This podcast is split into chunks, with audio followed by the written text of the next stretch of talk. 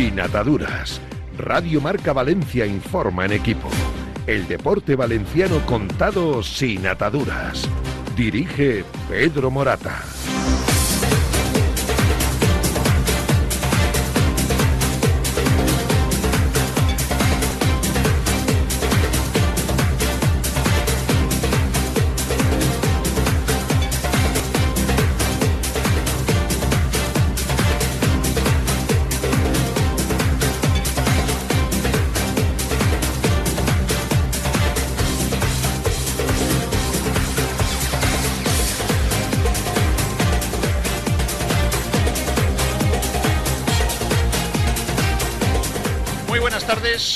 Buenas tardes, señores. Bienvenidos a Sin Ataduras en Radio Marca Valencia.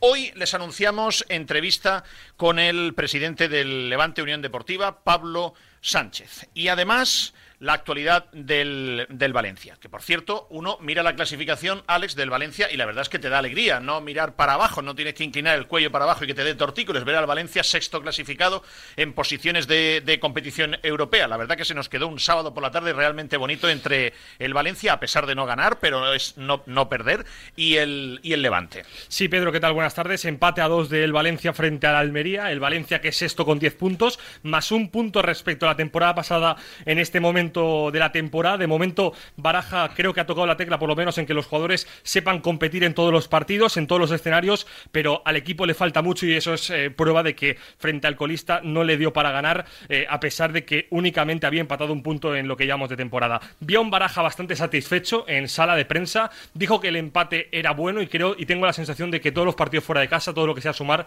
va a ser bueno porque al final el objetivo está marcado por el club y el objetivo es la permanencia. Por lo tanto, Baraja muy satisfecho. Esta semana dos partidos Real Sociedad y Betis con además bastantes bajas. Vamos a hablar de la actualidad del Valencia, del club. Ya saben que está trillado toda la parte deportiva contada en Radio Marca Valencia desde el sábado por la tarde noche. Tenemos que hablar del club. Lingote de oro, diamante, convenio, recalificación urbanística.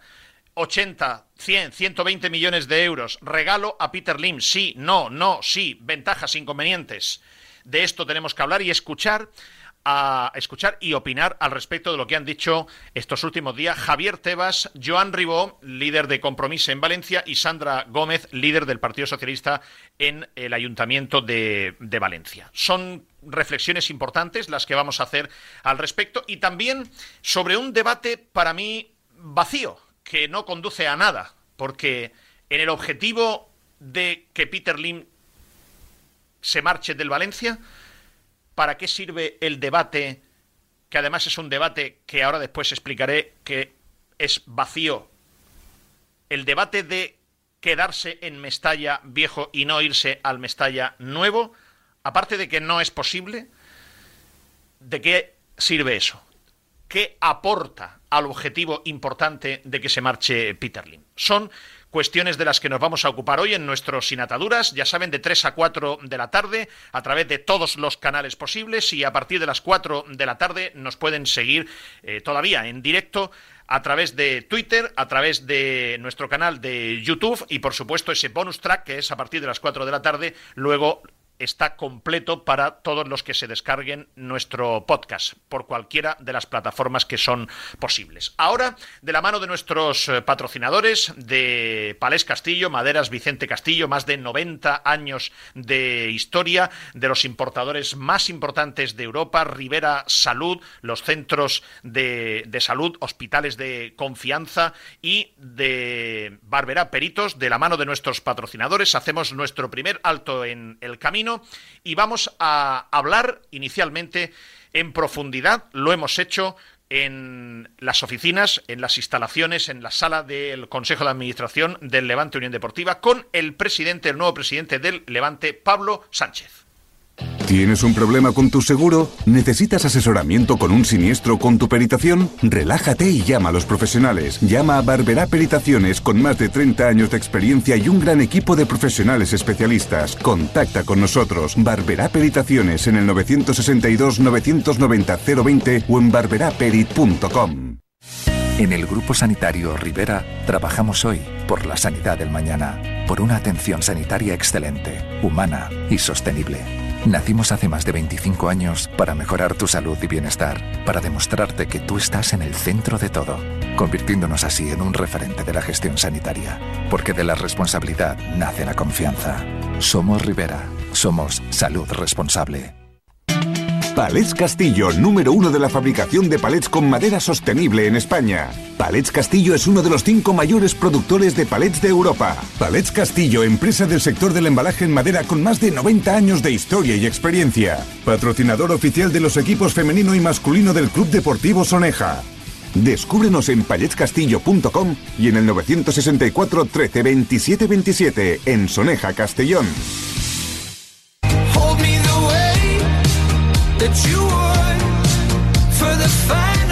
Sin ataduras, con Pedro Morata.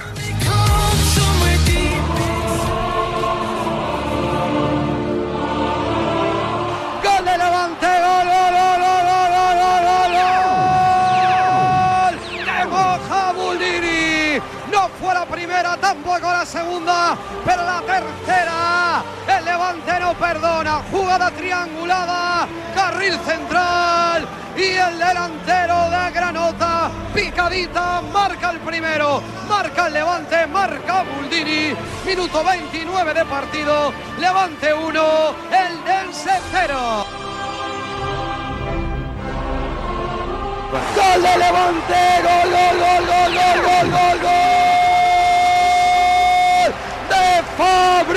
Dos Santos. Estaba sufriendo, estaba encerrado en su área y a la contra saltó el equipo Granota. Balón en largo para que Fabrizio bate la portería de Vallejo. Sentencia Levante, sentencia Fabrizio. Minuto 82 de partido. Levante 2, el Dense 0.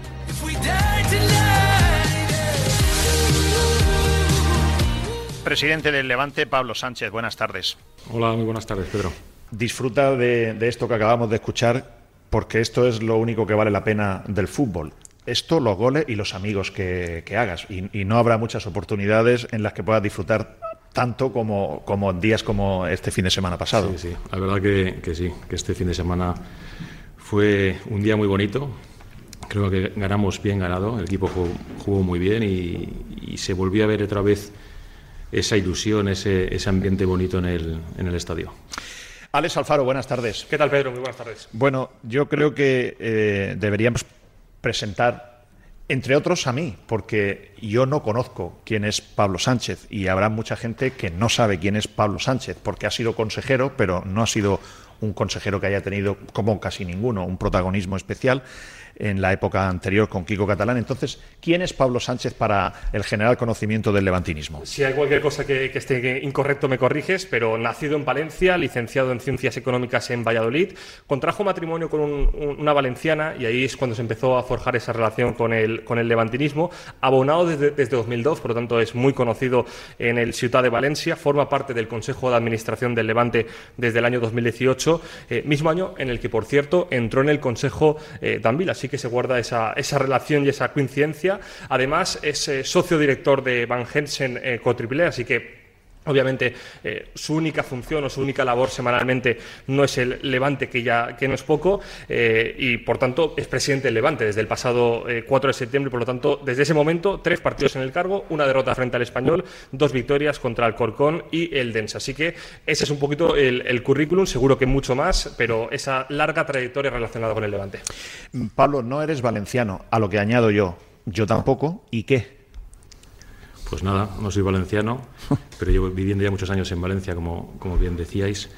Eh, a veces se ha, se ha tratado ¿no? de, de, de, decir un poco eso de que cómo puedo ser levantinista si no soy, si no soy valenciano, si no he nacido en Valencia. Yo creo que, que no importa dónde has nacido para querer a alguien, ¿no? y yo quiero mucho al Levante. Me contó una anécdota un uh, viejísimo, eh, pero, pero, todavía se conserva muy joven, pero siempre me dice que se lanza a la piscina todavía y debe tener casi 80 años. Pepe Peris Frígola, es un aficionado al Valencia que se hizo muy amigo de Izaguirre, el portero que en su día eh, fichó en el Valencia. Y me contó un día que estaban hablando de estas cosas y Izaguirre les dijo a varios aficionados valencianos y valencianistas que había, les dijo, yo soy más valenciano y valencianista que vosotros. Claro, estos se quedaron así un poco sorprendidos, pero hombre, como que eso. Sí, yo soy más valenciano y valencianista que vosotros, porque yo he elegido libremente venir a vivir a Valencia y jugar en el Valencia, cuando podría haber elegido ir a otra ciudad y jugar en otro equipo. Vosotros habéis nacido y sois valencianos por obligación, porque habéis nacido aquí y os habéis hecho valencianistas. Pero yo tengo más, más mérito que vosotros. Y se quedaron callados. Sí, sí. Es una anécdota que yo, que también soy mm, de fuera, eh, pero que llevo viviendo aquí en, en, Valencia más de media vida, mm, tengo 54, pues llevo viviendo aquí 31, o sea, llevo más de media vida en, en, Valencia. Bueno, yo creo que no hace falta demostrar el afecto que se pueda tener a una sociedad o a un, o a un club porque uno haya nacido o no haya nacido. La anécdota que te he contado creo Sí, que, es, sí. que es suficiente. Estoy de acuerdo. Eh, Pablo, ¿cuántos años consejero del, del Levante? Pues eh, cinco años ahora mismo. ¿Y por qué aceptas ser presidente? Pues acepto ser presidente porque, porque es un momento difícil, porque Pepe me lo pide, porque confío mucho en Pepe es Pepe Dávila. Sí, perdón, Pepe Dambila, el señor Dambila. Pepe Dambila me lo pide, eh, yo confío mucho en, en- en el señor Dambila y aparte es el momento de, de ayudar al Levante. Yo quiero ayudar al Levante. Hemos estado estos últimos cinco años con una época muy bonita al principio y muy, y muy fea al final, pero ahora mismo es el momento de arrimar el hombro y yo creo que estoy capacitado para, para asumir este papel y, y ayudar al grupo. Mm, Pablo, cuando termines tu... ¿Quieres que nos tuteemos o lo hacemos de usted? Nos a tutear Vale, perfectamente. gracias. Eh, Yo prefiero hacerlo más familiar, aunque no nos conocemos, pero ya nos hemos conocido.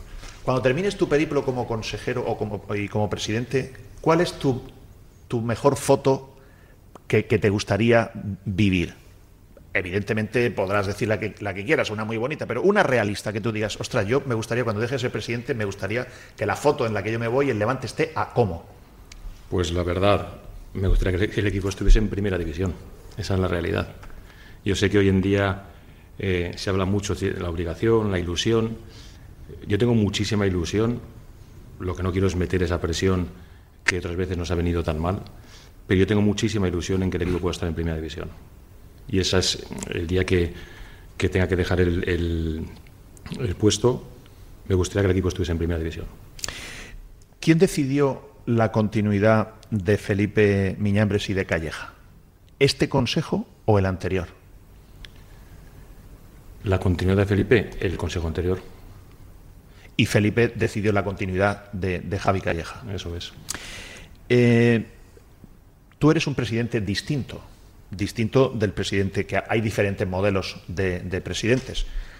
Están los presidentes institucionales, que digamos ocupan una representación institucional del club. Están los presidentes que son presidentes y consejeros delegados, que son presidentes, digamos, ejecutivos. Ejecutivos, En tu caso, eres un presidente distinto porque eres un presidente no ejecutivo. ¿Por qué?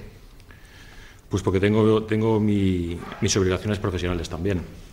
Eh, yo soy un hombre de empresa y no puedo dedicarle el 100% de mi tiempo a- al club. Por eso mi, mi- figura es más institucional, aunque evidentemente estoy en el Consejo de Administración, soy el presidente y estaré eh, al tanto de toda la toma de decisiones eh, que, que- hagamos dentro del Consejo. Sabes que la gente es muy reduccionista en general y se pregunta, ¿en el Levante quién manda? ¿Quién manda en el Levante? ¿Quién, quién es el que manda en el o quién es? Pues este, eh, en este momento en el Levante, bueno, hay, tenemos un consejo de, administración nuevo. Va a ser un consejo de administración eh, ejecutivo. Eh, es verdad que venimos de una época en la que, como decías antes, eh, tenemos un presidente que era presidente ejecutivo, en el que recaía toda la, la gestión diaria de- del club. En este momento no va a ser distinto. Tenemos este consejo de administración formado por profesionales que aportar todos eh, nuestra visión y tomaremos las, las decisiones de forma conjunta. Hay una cosa que mm, a mí no, no- no- no me queda clara y que yo, yo creo que su- supongo que lo, lo vais a, a modificar. Un club de segunda división necesita muchísima mm, mm, vigilancia diaria, muchísima gestión diaria. Si tú no vas a poder, porque, bueno, primero tengo que decir que todo el Consejo de Administración nadie cobra.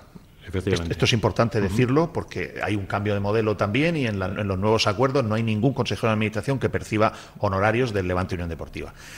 Pero, pero sí que hace falta mm, gestionar el club en el día a día. Hace falta un jefe, una cabeza visible. Si tú no vas a estar por, porque tu perfil es institucional y el consejero delegado, eh, Pepe Dávila, que además es la persona que se va a jugar su dinero, tampoco va a estar todos los días en el día a día. Va a estar más tiempo porque va, a pasar a una época personal suya en la que va a vender o ha vendido ya eh, una parte importantísima, mayoritaria de su empresa y va a tener más tiempo, pero no va a estar mm, como Kiko Catalán 24 horas aquí o 12 horas aquí. Entonces, un club de segunda división no se puede gestionar con personas a tiempo parcial. ¿En, eso estamos de acuerdo? ¿Vais a hacer algo? No, estoy, estoy, estoy de acuerdo contigo.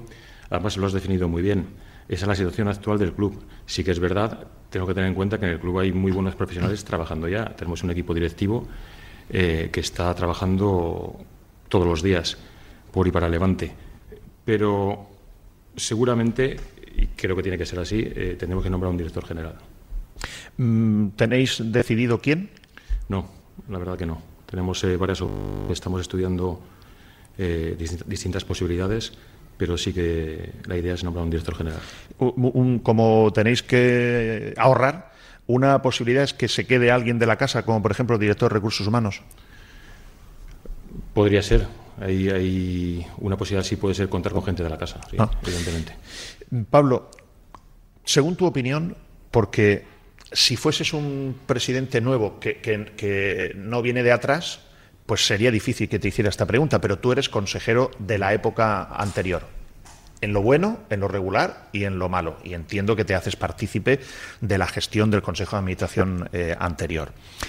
Me gustaría tener tu visión de cómo se llega a la situación del pasado 30 de junio. E, es decir, yo esto lo comparo, a mí me parece injusto que el destino haya hecho que Kiko Catalán que en mi modesta opinión, en el global de la historia del Levante, es sin ninguna duda el mejor gestor eh, por resultados que ha tenido el club. Esto a mí no me cabe ninguna duda. Pero es verdad que él coge el club en el año 2009 de un concurso de acreedores de 93 millones de euros de deuda, que con la quita se queda en 64.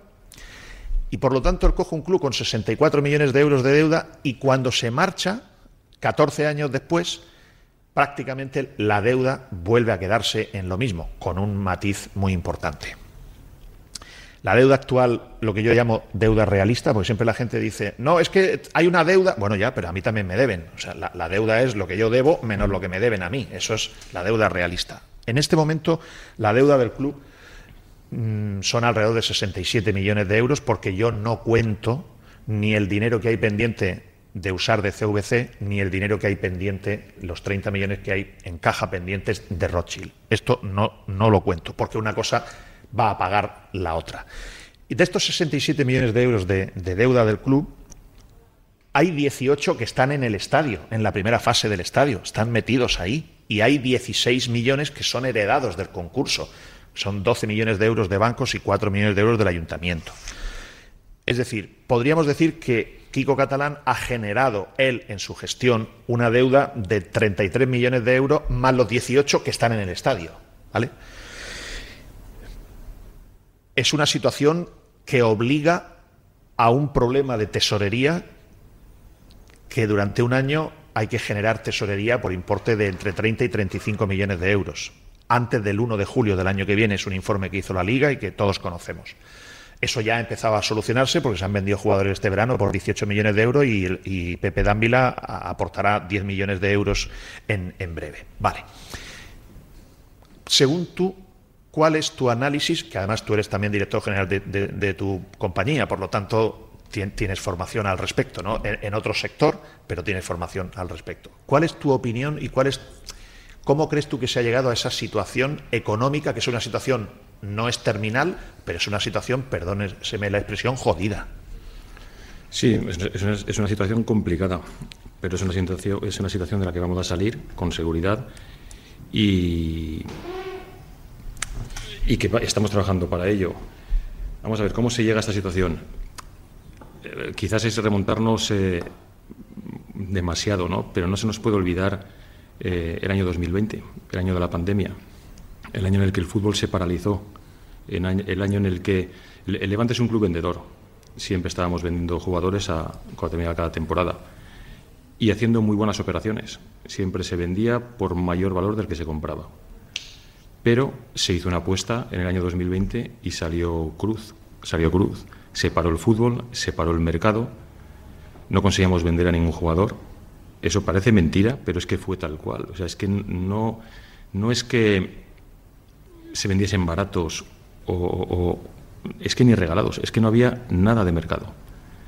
Pero es que al año siguiente pasó exactamente lo mismo. Cuando pensamos, bueno, ya se está saliendo de la pandemia, se va, eh, el, mercado seguro que se va a reactivar, aunque sea poco a poco, tampoco hubo mercado.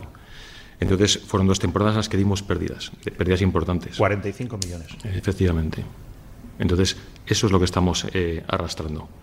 Luego encima nos llega el, bueno, llegamos eh, al descenso, un descenso también dramático, lo comentábamos antes, jamás pensé que lo íbamos a poder pasar tan mal después de esas veintitantas jornadas contando la, temporada anterior y la, temporada de descenso sin ganar. Eso fue desastroso también para, para nosotros.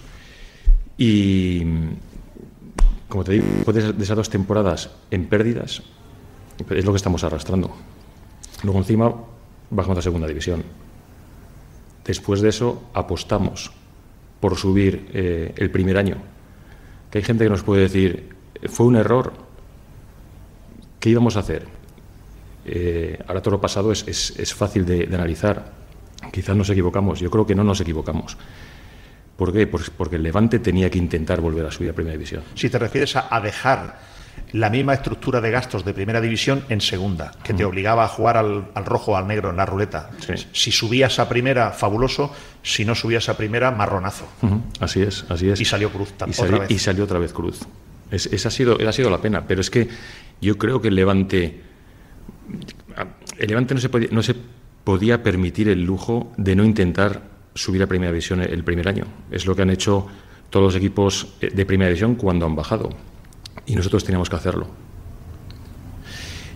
¿Crees que en algún momento Kiko Catalán tiene una frase que es una vez para mm, justificar la decisión de prescindir de Manolo Salvador? Dijo, Manolo ha dejado de ser Manolo como diciendo, los valores que siempre ha tenido Manolo ha dejado de ser y, tenemos que sustituirlo. ¿Crees que Kiko Catalán, que siempre ha sido una persona tremendamente prudente, económicamente muy prudente, en algún momento dejó de ser Kiko Catalán? Y entiendo los dos momentos estos que me dices, los tengo estudiados y efectivamente son así. Hay un momento en el que el Levante, eh, en el verano del 19, junio del 19 para junio del 20, decide por primera vez, oye, vamos a no vender para ver si podemos, en vez de pasar apuros, vamos a ver si podemos no vender este verano y vendemos al verano siguiente, el verano del 20, y hacemos una apuesta con Paco López en su momento de no vender jugadores. Vamos a hacer lo contrario, a ver si podemos dar un saltito. Y ese momento que se toma esa decisión, en el, verano, en el junio del 19, en marzo del 20, la pandemia. En el verano del 20 no vendes nada y en el verano del 21 no vendes nada. Primera apuesta no habitual en Kiko Catalán de, jugar al rojo o al negro. Y la siguiente apuesta, efectivamente, lo comprendo, que es cuando desciendes de primera a segunda, estás excedido en el límite de fair play y dices, bueno, ¿y ahora qué hago?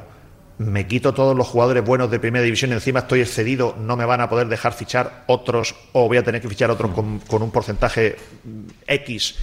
Y si no subo el primer año a primera división, entonces mm, sí que vamos a tener un problema. Pues entre tener un problema por no subir quedándome la plantilla más barata vendiendo jugadores, mal vendiendo jugadores, porque los, equipos evidentemente se van a aprovechar, pues me voy a quedar con la estructura de gastos de primera división en segunda, a ver si aguanto un año y si el año siguiente subo a primera, como solamente los derechos de televisión ya me suben de 8 a 50 millones, problema resuelto. Pero juegas al póker. ¿Crees que Kiko ha dejado de ser Kiko en esas dos decisiones o lo, comprendes? Bueno, lo comprendería porque tú tomaste la decisión con él. Iba a decir. Eh, yo creo que Kiko no dejó de ser Kiko nunca. Eh, habla de Kiko como la persona prudente que es, siempre lo ha sido. Pero es que al final el, fútbol te, exige, el fútbol no te puedes conformar. Eh, es verdad que en esa temporada que, comentas, en la temporada del 19-20, el equipo estaba consolidado en primera división y todo el mundo esperaba algo más. Ese es un poco, eso sí puede ser el, error, pero no el error nuestro, es el error de, de, todos, es el error del fútbol. Estás en primera, te salvas bien, quieres un poco más. La gente, la gente nos pedía estar en UEFA. Es que la gente nos pedía estar en UEFA. Llegamos a jugar la semifinal de Copa del Rey, la perdimos contra el Athletic de Bilbao en, la prórroga, si recuerdas, con un gol eh, en propia meta. Eh, claro, queríamos un poco más y la gente nos pedía algo más. Tenemos que intentar hacer el mejor equipo posible. Visto hoy, eh, salió Cruz. claro, esto hay una frase muy fea que es acojón visto macho, macho seguro. Así es. Eh, Pablo, yo quiero poner en contexto también. Para mí, uno de los grandes problemas que tenéis los dirigentes del fútbol es justamente lo que tú acabas de decir: que se crea un aura invisible donde parece que hay una presión y tú, como dirigente, tienes que rendirte o no. Es decir, si no te rindes a, bueno, la gente me está pidiendo que demos un pasito más, pues si no lo doy es que parece que soy un miedoso, parece que soy un dirigente que no tiene ilusión, parece que soy un dirigente que no voy a potenciar al club. Vale, pero si lo hago, a lo mejor estoy dando un paso que no debiera dar. Yo creo que es importante recordarle a la gente que si yo no tengo los datos mal, en 114 años el Levante ha estado 16 temporadas en Primera División 16 de 114, de las cuales de esas 16, 11 en el periodo de 2009 a 2023, presidido por, por Kiko Catalán. ¿Qué quiero decir con esto? Señores, con toda humildad, con todo respeto, pero por favor, centrémonos. El Levante no es un club de primera división. No se le puede poner la presión de que tiene que estar toda la vida en primera división y que ya siempre es un equipo de primera división, porque en 114 años ha estado 16 años nada más en primera división, ni el 15% de toda su historia. Por supuesto no vamos a dejar de querer que el equipo esté en primera, pero cuando se genera esa presión de que es que ya tiene que estar sí o sí en primera y si no es un fracaso, es donde los dirigentes tenéis el problema. Sí, sí, estoy totalmente de acuerdo contigo.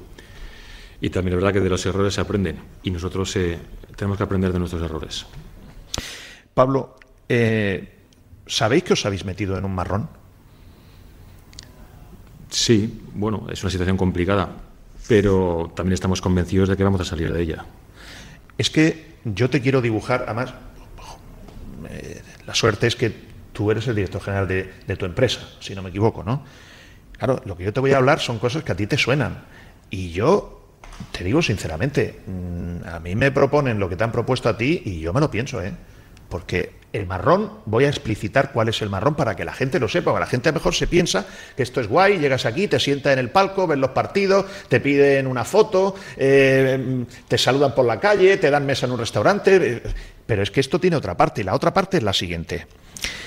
Yo he mirado los números del Levante y el Levante en segunda división no puede levantar más de 17 millones de euros de ingresos ordinarios, entre la tele, los abonos, los socios y la publicidad. Pero los gastos del club, después de haberlos reducido mucho, son 34. Es prácticamente el doble. Por eso este verano el Levante ha vendido 18 millones de euros en jugadores y ha comprado 500.000 euros, nada más, de Buldini, un porcentaje de Buldini. El Levante ha empezado a ponerse a dieta, a, estructuralmente a reducir sus gastos. La plantilla, que el año pasado en segunda división costaba 27 millones de euros, la ha reducido a 14. Y los gastos generales del club, que el año pasado eran 51 millones, los ha reducido a 33. Después de hacer esa dieta en Levante, es decir, después de reducir el coste de plantilla casi a la mitad, y después de reducir 18 millones de euros de gastos, todavía el Levante empieza la temporada con la mitad de ingresos que de gastos, que los tiene que cubrir con venta de jugadores. Pero claro, si tú tienes que reducir los gastos generales del club, reducir el coste de plantilla y a la misma vez hacer una plantilla competitiva para subir a primera división y a la misma vez devolver deuda, eso es una cuadratura del círculo muy complicada. Esto es un marrón. Así es, es la cuadratura del círculo, realmente. Pero por eso estamos aquí también, por eso también la apuesta de, José Danvila. Eh, estamos aquí para, para, solucionar este problema y vamos a hacerlo. Lo primero que tenemos que hacer es, es reestructurar el club.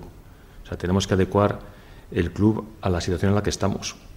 Lo has comentado antes, eh, tenemos una estructura de primera división y estamos en segunda división por segundo año consecutivo.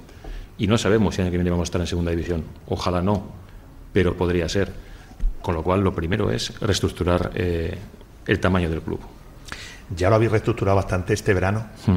pero es que, es que sigue sin ser suficiente. Es que, insisto, es que después de toda esta bajada de gastos, después de haberos sometido a una dieta grandísima, el club empieza con 17 millones de ingresos y 34 de gastos. Tiene que cubrir ese desfase con venta de jugadores, que ya prácticamente este año lo tenéis cubierto, porque de los 18 millones, 5 van a la temporada anterior, la venta de Pepelu, y 13 se meten en esta temporada. Estáis a 3 millones de euros. Si hubiese salido Bezo este verano, ya tendríais cuadrado el presupuesto. Pero que, que, no lo veo fácil esto, que es que esto es este verano, pero el verano que viene estaréis en una situación parecida. Y claro, Felipe tiene que acertar mucho porque tiene que vender sus mejores jugadores, comprar jugadores baratos, reducir el coste de plantilla y tener una plantilla buena para subir a primera. Hostia, es que esto es muy difícil, ¿eh? Es muy complicado, es muy complicado, pero has dicho ahora mismo, has nombrado a, Felipe. Eh, Felipe es súper importante para nosotros. ¿eh? Yo creo que el directivo más importante de un club es el, director deportivo. De él depende al final eh, el resultado del club. El que él acierte en las compras y en las ventas es, clave para nosotros. Y este año ha hecho un, trabajo muy bueno, eh, buenísimo. Lo comentaba el otro día como anécdota. Antes de terminar el mercado, yo le mandé un día un mensaje a, Felipe y le dije: Felipe, has hecho un muy buen trabajo. Y te lo digo hoy, no te lo diré a toro pasado, ¿sabes? Porque me gusta decir las cosas hoy. Has trabajado muy bien. Luego puede salir mejor, o podrá salir mejor o peor, pero el trabajo ha sido muy bueno confiamos en Felipe. Eh, hay un mercado en invierno y hay otro mercado el año que viene. Pablo, ahora mismo el, Levante tiene, para que la gente lo pueda, digamos, identificar eh, visualmente, aparte de, la deuda que yo ya he explicitado, de esos a 30 de junio de 2023, esos 67 millones de euros, que yo los saco del total de deuda, de, obligaciones de deuda que tenía el Levante con otros al 30 de junio, 95 millones de euros, que era la suma de 30 millones que están dispuestos de Rothschild, de la deuda heredada del ayuntamiento, 4 millones, 16 de OLB Bank y 45 de las pérdidas, 95 millones. Pero a 30 de junio al Levante le debían también todavía otros, otros proveedores le debían 28 millones, con lo cual eran 67 millones de euros de deuda aproximada al 30 de junio del 2023. Vuelvo a recordar, porque para mí es importante, que de esos 67 millones, 16 son heredados, 18 están en obra en el estadio en la primera fase y 33 deuda a corto plazo. Bien, pero aparte de eso, para que la gente lo visualice, hay dos cajas donde hay dinero. Una caja con 30 millones de euros que están pendientes de disponer de Rothschild y otra caja con 35 millones de euros de CVC que están pendientes de disponer. Quien quiera dice que eso es deuda y quien quiera dice que no es deuda. Yo, para mí, no es deuda desde el punto de vista de que cuando tú utilices ese dinero para lo que está previsto, que es, además es lo único que se puede gastar, por el acuerdo con CVC, cuando lo utilices en la segunda fase del estadio y en la ciudad deportiva, utilizarás los 30 millones o 35 que necesitas, los utilizarás de Rothschild y lo de Rothschild lo pagarás con el dinero de CVC. Y CVC te van quitando cada año durante 40 un pequeño porcentaje. para mí, por lo tanto, eh, eh, digamos que ese dinero es un espejo, se compensa el uno con el otro. Ahora, mi pregunta es, ¿posiblemente vais a ralentizar la segunda fase de la remodelación del Ciudad de Valencia y la construcción de la ciudad deportiva nueva en, Nazaret, o no porque no tiene nada que ver desde el punto de vista de que eso se paga con un dinero que el Levante lo devuelve a 50 años? Es algo en lo que tenemos que trabajar. Eh, realmente digo la verdad, no, no, no, hay una decisión tomada sobre esto porque tenemos que evaluarlo bien. pero sí es posible que tengamos que, dilatar un poquitín los plazos. Hmm. Pablo, ¿tú hubieses hecho lo que ha decidido hacer José Dávila? Si lo hubiese hecho. Sí. Es decir, mm, una vez más, aunque yo esto me gustará que lo explique él. Sí. Porque creo que lo debe explicar él. Además, yo creo que cuanto antes lo explique, mejor. Pero hay, como siempre en, la vida, eh, no hay unanimidad en todo, ¿no? Y hay muchas personas que, piensan que, Pepe Dávila ha hecho una operación para aprovecharse del Levante y quedarse con el Levante por la puerta de atrás con poquito dinero. ¿Vale?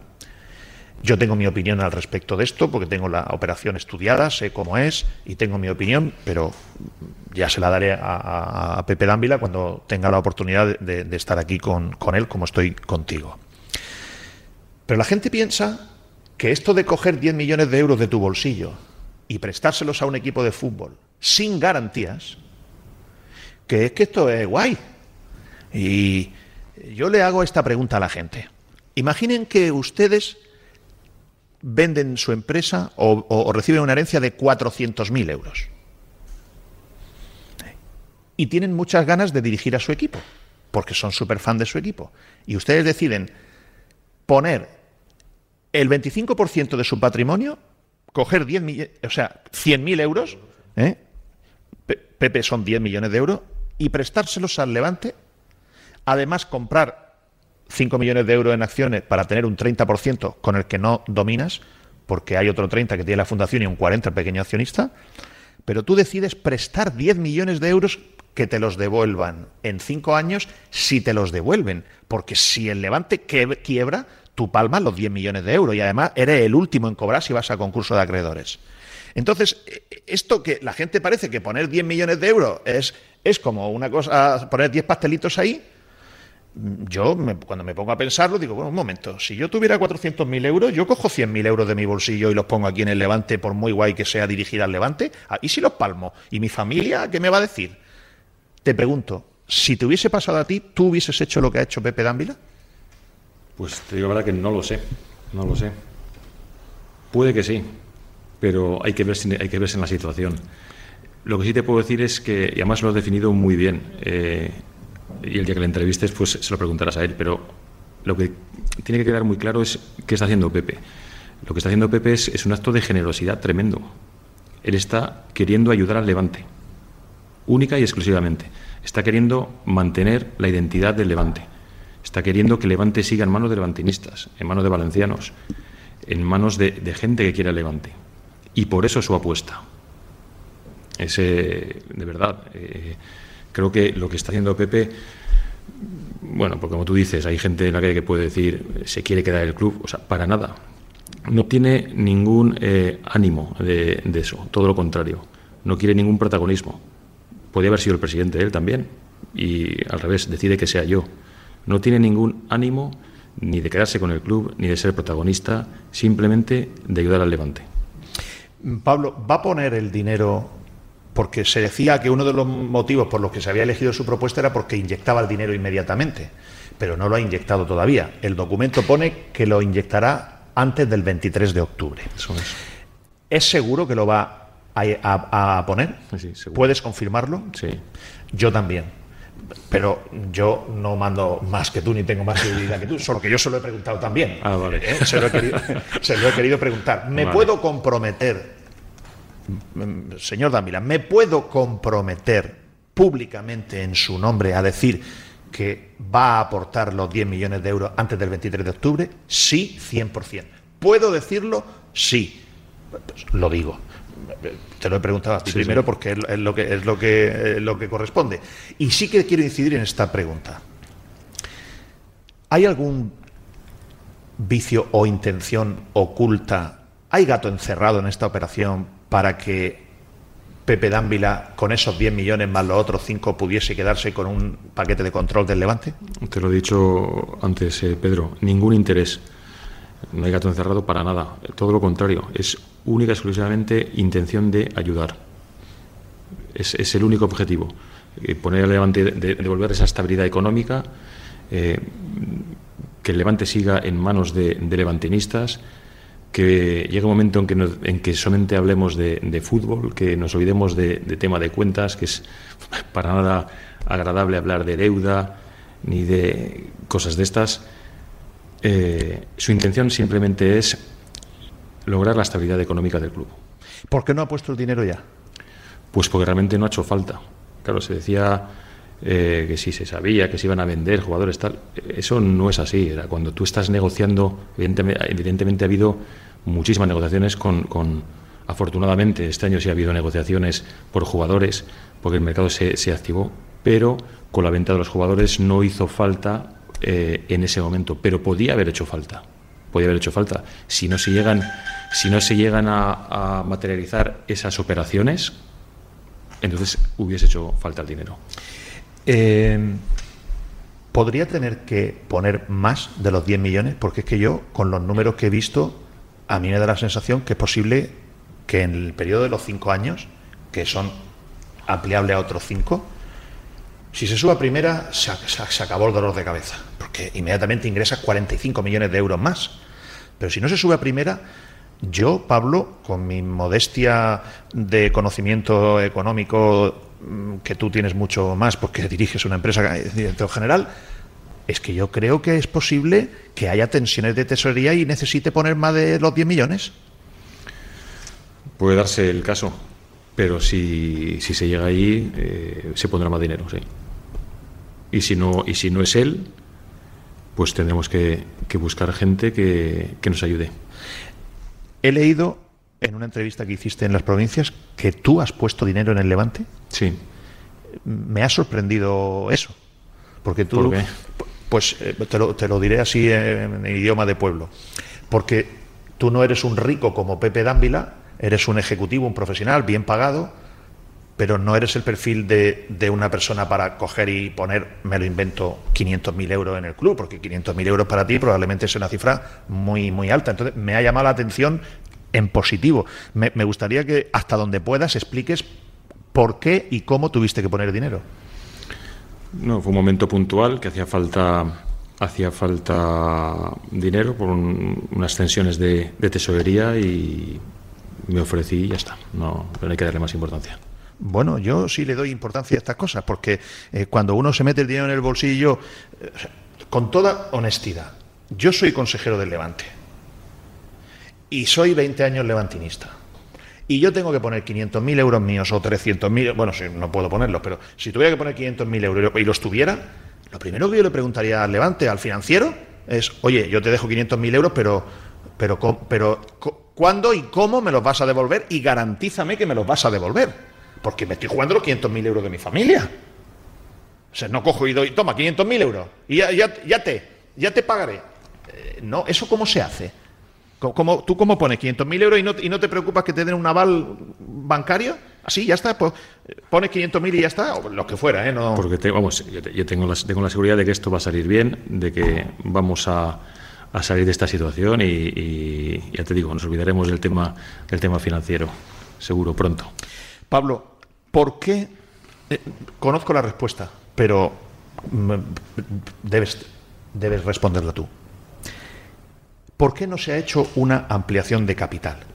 Es decir, en vez que Dávila preste 10 millones, que significa que se deben 10 millones más, el Levante deberá 10 millones más cuando los, cuando los preste, y compre 5 millones a la fundación, que le entra el dinero a la fundación y no le entra al club, ¿por qué no se hace una ampliación de capital de 15 millones de euros, o de 20 o de lo que sea, de manera que así le entra todo el dinero al club y no hay que devolverlo.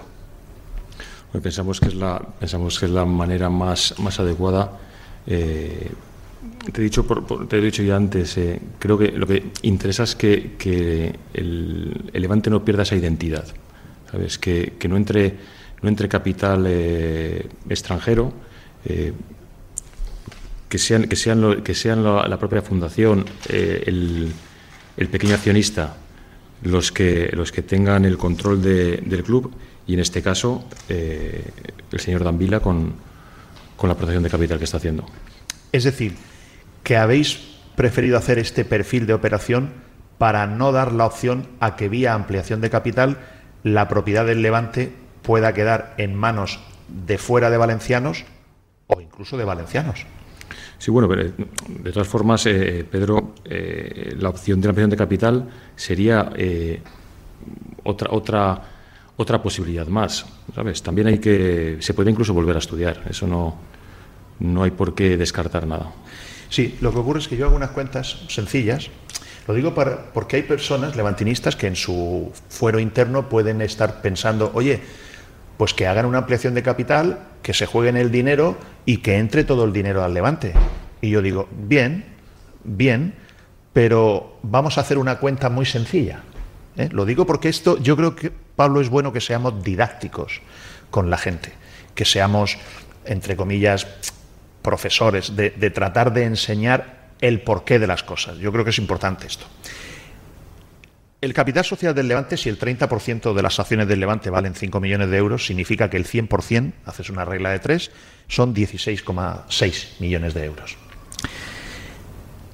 Si alguien hace una ampliación de capital de 15 millones de euros, estos mismos 10 que ha prestado más 5 de ampliación de capital, vamos a hacer una ampliación de capital de 15 millones de euros para que le entre todo al Levante Unión Deportiva.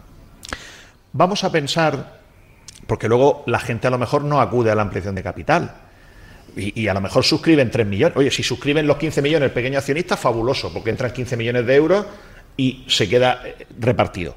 Pero, ¿y si no? ¿Y si no entran los 15 millones y solo se compran por el pequeño accionista un millón o dos? Entonces, Pepe Dávila o Richard Ellis, quien sea, en la última libre de suscripción de acciones, va y compra 13 o 14 millones de euros de los 15 y pasa a tener casi el 50% del club. En el momento que en vez de 15 la ampliación de capital sea de 18 o de 19, ya tiene más del 51%. Entonces sí, le viene muy bien al Levante no deberle a Dávila 10 millones y que los 15 millones de ampliación de capital o 18 o 20 le entren todos al club. Pero el Levante ya no sería como en este momento seguirá siendo. Un 30% Dávila, un 30% la Fundación y un 40% el pequeño accionista. En ese momento el Levante ya tendría un dueño, que podría ser un Peter Lin de la vida, un Pepe Dávila de la vida o un Richard Ellis de la vida. Pero la propiedad del club ya no está repartida. Claro, pues es que ese es el tema. El tema. Ahora mismo, eh, lo has dicho perfectamente, los porcentajes son eh, 30% José Dávila, 30% la Fundación y 40% el, el pequeño accionista. Y nosotros queremos que el club siga siendo eh, de estos propietarios. Voy a hacerte una última pregunta de, de intendencia futbolística, mm, porque yo creo que de estas cosas se aprende. Y, y tú lo has vivido. Yo me he planteado muchas veces qué pasaría si llega el director deportivo de tu club y te dice cómo pasó aquí en el Levante Manolo Salvador y David Navarro vienen y le dicen al Consejo de Administración, no tenemos ningún candidato para ser entrenador nada más que Javi Pereira. Oye, pero Javi Pereira, Javi Pereira no ha entrenado nunca como primer entrenador, no ha entrenado nunca en Primera División en España, está entrenando en China. ¿Estáis seguros? Estamos segurísimos, lo conocemos de cuando era el segundo de Juan Ignacio Martínez. No consideramos ninguna otra opción. Yo, cuando me enteré de aquello, dije, esto, esto es muy raro, ¿eh? Esto, esto tiene mala pinta. Pero claro, tú eres el presidente del club, el consejo de administración, y tienes dos opciones. Una, no le haces caso a la dirección deportiva porque piensas que la propuesta que están haciendo es rara, con lo cual te van a decir que te metes en el trabajo que no te corresponde y que eres tú el, el fichador. O dos, le haces caso porque te lo han dicho tus técnicos, aunque tú no confíes en eso que te están proponiendo. Y encima, si sale mal, la culpa te la van a echar a ti. Eso volvió a suceder otra vez con Felipe Miñambre y Medi Nafti. ¿Qué has aprendido de eso, Pablo? Porque en ese momento eras consejero y ahora eres presidente. Y esto puede volver a pasar. Sí. Esta es jodida, lo reconozco. No, pero además es que lo has, lo has contado eh, tal cual. Lo has contado tal cual. Eh, es así, el tema de, de Pereira y el, y el, tema de Nafti. ¿Qué he aprendido? Pues he aprendido una cosa, que hay que, hay que fiarse de los, de los profesionales. ¿eh? En este caso, mi confianza en Felipe Miñambres es eh, máxima, es un profesional y lo ha demostrado, pero hay veces que, también ellos se equivocan. Eh, yo confío mucho en Felipe y creo que los errores van a ser mucho menos que los aciertos. Yo, como me gusta aprender de las cosas, Pablo, te voy a dar, me permites que te dé una conclusión. por supuesto. Yo me, gusta ponerme en vuestra piel, porque cuando uno opina, opinar es fácil, siempre ganas. Como opinas a hechos vistos, siempre ganas. Pero me gusta poneros eh, ponerme en vuestra piel para cuando quiero emitir una opinión. Y si a mí me pasara eso, además yo lo hablaría con Felipe o con Manolo Salvador. Porque si Felipe viene y te dice, oye, te propongo, vamos a fichar a Pepe Bordalás. Bueno, pues es una. Bien. Oye, vamos a fichar a Javi Calleja. Pues bien, entra dentro de lo normal. Pero si a mí Manolo, Manolo Salvador de turno me viene con Javi Pereira y digo, Javi Pereira, oye, esto es muy raro. O me viene Felipe Miñambres y me dice, Medinafti. Oye, Medinafti, ¿seguro? Sí, sí. Luego te puede salir bien, porque Valencia también fichó en su día Benítez. ¿Me disculpas un segundo? Sí, sí. Te digo, eh, al final cuando Manolo y David vinieron con con la propuesta de, Pereira. No fue una decisión fácil, ¿eh? O sea, nosotros no dijimos eh, sí, buena. Mm. Eh, aquí se discutió y mucho. Lógico. Y cuando hubo la propuesta de, de Nafti, pues también se discutió. Había gente que estaba de acuerdo, gente que no estaba de acuerdo, pero se discutió. Pero siempre, y ha sido una regla que hemos seguido en el anterior Consejo eh, a rajatabla, es que la última decisión la tenía el profesional del fútbol.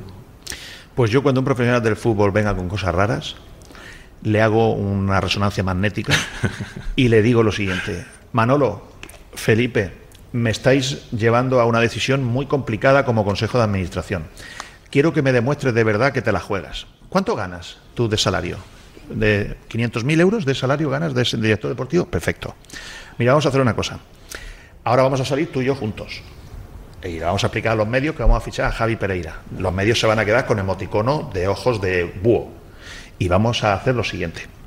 Vamos a decir que esta es una apuesta personal de la dirección deportiva, que el Consejo de Administración no ha opinado y que respalda, y que es tan apuesta tuya tan grande que si sale mal, lo vas a pagar tú con tu salario. Y si sale bien, te vamos a dar un bonus del doble de tu salario para que se lo piensen bien, porque a veces los directores deportivos meten al Consejo de Administración en berenjenales de estos. Voy a tomar nota de la idea, no me, parece para nada mala. no sé si van a aceptar o no, pero me parece una muy buena propuesta. Pablo, eh, tienes los micrófonos de Sinataduras y de Radio Marca Valencia para dirigirte a los levantinistas que nos estén escuchando para decirles un último mensaje si tú no quieres comentar algo más.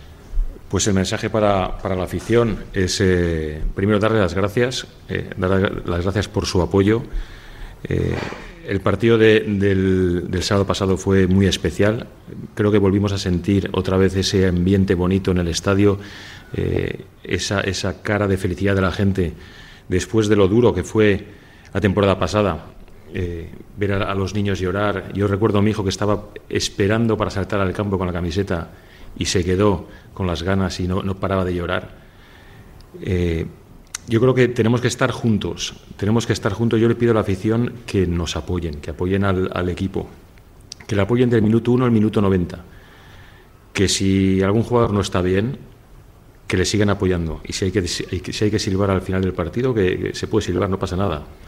Pero durante el partido hay que estar con el equipo a muerte, porque son nuestros jugadores. Y tenemos que entre todos intentar estar lo más arriba posible y a ver si esa ilusión que tenemos todos por estar en primera división eh, se puede materializar en, un ascenso que sería, bueno, increíble. Pues espero que así sea. Por nuestra parte, darte las gracias eh, a ti, a, Purinaya, la dirección, directora de comunicación del Levante Unión Deportiva. Estaremos aquí para dos cosas fundamentalmente. hasta donde podamos, porque los medios de, de comunicación no metemos goles. Pero sí creo humildemente que podemos influir a generar eh, buenos ambientes o a explicar malos momentos o a ser crítico para tratar de corregir mm, desviaciones. ¿no? Nosotros tenemos dos ideas muy claras. Una, tratar de ayudar todo lo posible en lo que podamos humildemente para que el equipo vuelva a estar en primera división. Y dos, estar muy vigilantes para que no haya nadie que se le vaya a ocurrir intentar aprovecharse del levante en un momento de debilidad. Para cualquiera de esas dos cosas nos encontraréis siempre. Pues te lo agradezco mucho. Gracias, presidente. A ti. En el Grupo Sanitario Rivera trabajamos hoy por la sanidad del mañana, por una atención sanitaria excelente, humana y sostenible. Nacimos hace más de 25 años para mejorar tu salud y bienestar, para demostrarte que tú estás en el centro de todo, convirtiéndonos así en un referente de la gestión sanitaria, porque de la responsabilidad nace la confianza. Somos Rivera, somos salud responsable. Palets Castillo, número uno de la fabricación de palets con madera sostenible en España. Nuestra implantación en Brasil nos hace exclusivos en la venta de madera de la mayor calidad a los cinco continentes. Palets Castillo, empresa del sector del embalaje en madera con más de 90 años de historia y experiencia. Patrocinador oficial de los equipos femenino y masculino del Club Deportivo Soneja. Descúbrenos en paletscastillo.com y en el 964 13 27 27 en Soneja, Castellón. Sin ataduras. Pedro Morata. Alex Alfaro y Pascu Zamora y la colaboración de Carlos de Narea y todos ustedes que están ahí detrás eh, escuchándonos. Bueno, pues esta primera parte del programa se la ha llevado al completo esta entrevista que hemos hecho esta mañana un poquito antes de empezar el programa, en el despacho, en la, en la sala del Consejo de Administración del Levante Unión Deportiva. Y la segunda parte, que es un, bonus, se la va a llevar al completo, eh, la duración que sea, la información del, del Valencia. Dos cuestiones fundamentales vamos a tratar. Primero vamos a escuchar eh, audios interesantes, declaraciones interesantes esta semana de Javier Tebas, de Joan Ribó, de Sandra Gómez, porque mañana martes hay una nueva reunión del Partido Popular, que gobierna en minoría en el Ayuntamiento de, de Valencia, con otro representante, en este caso de Vox, para hablar sobre el convenio. Sobre si sí o si no le dan el convenio, que es como si sí o si no le dan un lingote de oro a Peter Lim después de todo lo que ha hecho y no ha hecho Peter Lim en el Valencia. Debiera estar claro, pero no, no lo está.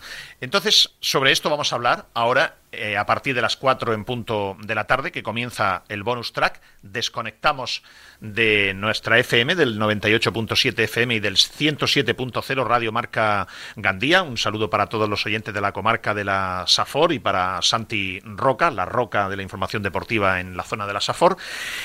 Y a partir de ahora todos nos pueden seguir viendo y escuchando en directo a través de nuestra cuenta de Twitter y a través de nuestro canal de YouTube.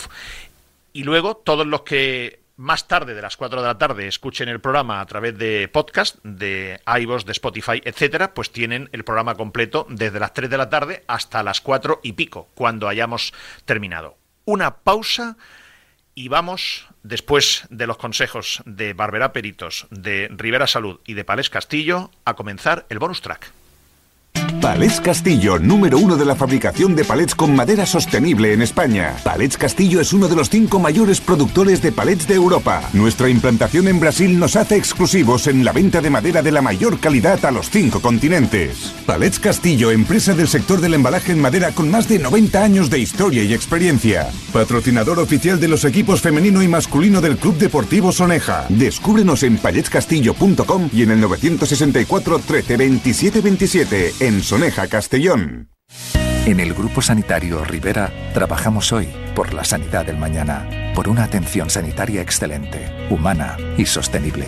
Nacimos hace más de 25 años para mejorar tu salud y bienestar, para demostrarte que tú estás en el centro de todo, convirtiéndonos así en un referente de la gestión sanitaria, porque de la responsabilidad nace la confianza. Somos Rivera, somos salud responsable.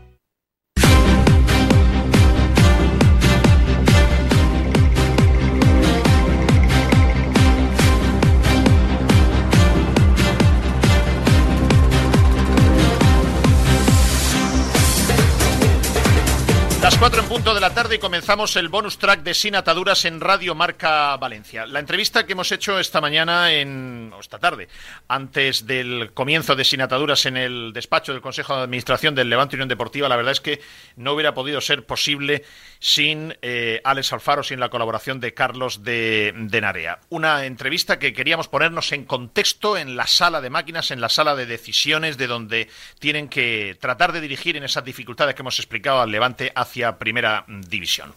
Y vamos con, vamos con dos temas importantes del, Valencia. Esta semana pasada...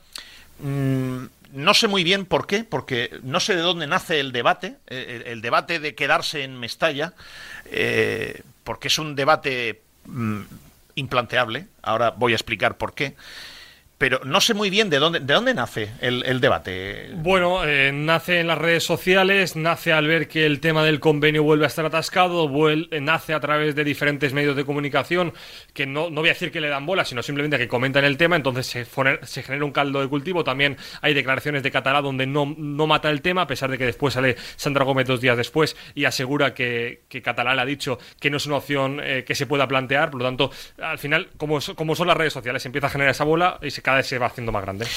Eh, bueno, es comprensible, ¿no? Eh, cualquier medio de comunicación, cualquier opinador, cualquier periodista, en definitiva, pues está en su derecho, por supuesto, de decir, oye, pues me pregunto en voz alta si esto sería una posibilidad. Pues, oye, luego se engancha uno, se engancha otro, pues es perfectamente eh, lícito, ¿no? Sí que es verdad que yo, llegado a este punto, lo que yo me pregunto particularmente, pero claro, esto cada uno lleva su batalla, cada uno tiene unos objetivos, cada, cada uno tiene unos porqués. A lo mejor este tema simplemente lo, lo pone en marcha un periodista porque, porque quiere tener eso que se llama engagement, porque quiere tener eh, viralidad, porque quiere que se hable de él. Porque, bueno, oye, está bien, ¿no? Cada uno tiene una, unos fin, unas finalidades. La nuestra es tratar de centrar el tiro en todo lo que vaya dirigido a que Peter Lim salga del accionariado del Valencia. Y no ayuda. O sea, el debate de quedarse en Mestalla o irse al nuevo Mestalla no ayuda en nada al objetivo, que para mí, pero cada uno puede tener un objetivo, para mí el objetivo principal es que Peter Lim salga del accionariado del Valencia, ponga sus acciones en venta. Y no ayuda. Y hay un segundo tema, se pierden energías innecesariamente, se está durante una semana, pues una parte de, de, de las redes sociales, a veces insociable, o de medios de comunicación, se está debatiendo de algo que no es trascendente para el objetivo gordo, para el premio gordo, para la medalla de oro porque no va a mover nada para que Peter se marche si te puedes quedar en el viejo Mestalla o mejor irte al nuevo Mestalla. Aunque ahora después voy a dar una explicación de por qué no es posible, porque además esto yo me acuerdo en su día, hace muchos años, que yo me planteé esto y con fórmulas que se me ocurrieron todo lo ingeniosas posibles y todas me las iban destruyendo. Y el segundo tema del que vamos a hablar es algo que también para mí no debiera ser duda, que es si darle o no un lingote de oro a Peter Lim. Verán, estos dos temas son en los que me voy a, centrar. Ayer, raramente, porque no, no, lo suelo hacer, no me gusta escuchar los programas eh, que, que, uno ya ha hecho, ¿no? ¿no? No tengo costumbre de hacerlo. Pero ayer venía de viaje, tenía tiempo y escuché el último sin ataduras. Y saqué mmm, varias conclusiones, pero dos de ellas fueron las siguientes. Una que se escucha fatal el iVox. El Esto, la primera conclusión. Y lo vamos a arreglar. Lo digo porque tengo muchas quejas de muchos oyentes al respecto y efectivamente y, yo escuchaba el sonido y era un sonido metálico raro. Lo vamos, lo vamos, a solucionar. Quizá hoy ya es posible que noten ustedes algo porque hemos hecho algún cambio. Bueno, eso es eh, a nivel técnico. Pero el segundo, la segunda conclusión que saqué es, terminé agotado, porque era un servidor explicando a tu propio, digamos, ejército que hay que disparar al enemigo. O sea, oye, escucha, que el enemigo son los de enfrente. Dispara para adelante, no dispares hacia nosotros. Y esto era todo el programa como tratando de hacer ver a una parte de las posibles herramientas que hay para hacer que Peter Lim llegue a la conclusión de que se ha acabado su periplo en Valencia, una de las herramientas que hay es el bloqueo político. Entonces era un programa como tratando de hacer entender a las autoridades políticas que, que hay que disparar hacia el enemigo. No hay que lanzarle víveres al enemigo. Y, esto era todo el programa, era tratar de explicar, oiga, que darle el convenio a Peter Lim es complicar las cosas para su salida, es darle más valor a sus acciones, es regalarle dinero, es ser indignos. Y entonces yo terminé agotado porque decía, pero bueno, ¿cómo es posible que sea necesario tener que estar explicando esto? Y yo terminé agotado. Pero esta es la realidad de Valencia. La realidad de Valencia es que hay que explicarle a tu ejército, porque yo teóricamente entiendo que las autoridades políticas están a favor todas de que cuanto antes Peter Lim deje de ser el accionista mayoritario del Valencia. No lo había dicho todavía el Partido Popular y ya la semana pasada lo dijo el señor Mario Olano. Entonces, si todos están de acuerdo en quién es el enemigo, hombre, estaría bien que no le den víveres al enemigo, que no le den balas al enemigo, que no le manden tanques al enemigo, que no le manden pistolas al enemigo, que no le manden aviones al enemigo, estaría bien que no le manden drones al enemigo. Entonces, eh, estar explicándole a tus propios soldados, oye, no disparéis en contra, no le deis víveres y armas al contrario, pues es que es un desgaste tremendo. Y yo no lo acababa de entender, pero este era el programa toda la semana pasada. Es absurdo, pero es real. Y como es real, oye, al final hay que luchar con las cartas que tienes encima de la mesa. Y las cartas que tienes encima de la mesa son las siguientes. Es extraño que Ucrania le mande armas a Putin. Es, es, extraño, es ilógico, es absurdo. Pero miren, en Valencia, Zelensky está por, mejor dicho, los tenientes de Zelensky, los generales de, de Zelensky, están por darle armas a Putin. Lo siento, es así entonces vamos a tratar, siendo un absurdo, de explicar, de explicarle a los generales de Zelensky por qué no debieran darle armas a Putin para que Putin dispare contra Ucrania. Es absurdo, lo sé, pero esto es lo que tenemos encima de la mesa. Lo primero de todo, Alex Alfaro ha hecho un ejercicio de comparar Imagínense ustedes que después de que han aparcado mal, me gusta poner siempre ejemplos caseros, imagínense que han aparcado mal, se lleva el coche la grúa y en ese momento llegan ustedes, le están quitando el coche la grúa, saben que han aparcado mal, le han multado y le multan por aparcar mal y luego además el enganche de grúa. ¿Vale? Y llega usted en ese momento que le están quitando la grúa. O sea, le están quitando el coche con la grúa. Y le dice usted al gruista y al policía local, oiga, perdone, perdone, mire, se me ha hecho tarde, no me, no, no me he dado cuenta, disculpe, oiga, ¿cómo que, oiga, ¿cómo se le ha hecho tarde? Oiga, ha pasado cuatro horas ya, eh, su tiempo, hace cuatro horas que se tenía usted que haber ido, ya, bueno, perdone, es que me he despistado, me estaba tomando una cerveza. Todo esto es la demora de Peter Lynn de terminar el estadio siete años. Y al final, cuando tú estás pidiéndole al policía y al gruista, oye, por favor, apiadaros de mí, no, no, no, me pongan la multa, no, por lo menos quita, no te lleve el coche y no me cobres el enganche de la grúa, ponme nada más que la multa. No, no haces eso, no. Tú llegas y todavía vas con exigencias y le dices al gruista, oye, me has, me has enganchado mal el coche y te voy a poner una denuncia porque tiene un roce el coche oye tú, policía, me has hablado mal y además voy a hacer una queja a tu jefe de la policía local porque me has hablado mal. Y tú, en vez de ir de buen rollo, porque has incumplido, porque te has tomado unas cervezas, porque has venido doblado, porque llegas cuatro horas tarde, porque te están quitando el coche, tú, en vez de ir de humilde para ver si te ponen solo la multa por el exceso de aparcamiento y no te cobran el enganche de la grúa, tú todavía vas de chulo y todavía le discutes al policía y al gruista. Esto es lo que hace Peter Lim con el lingote de oro y con el convenio con el Valencia.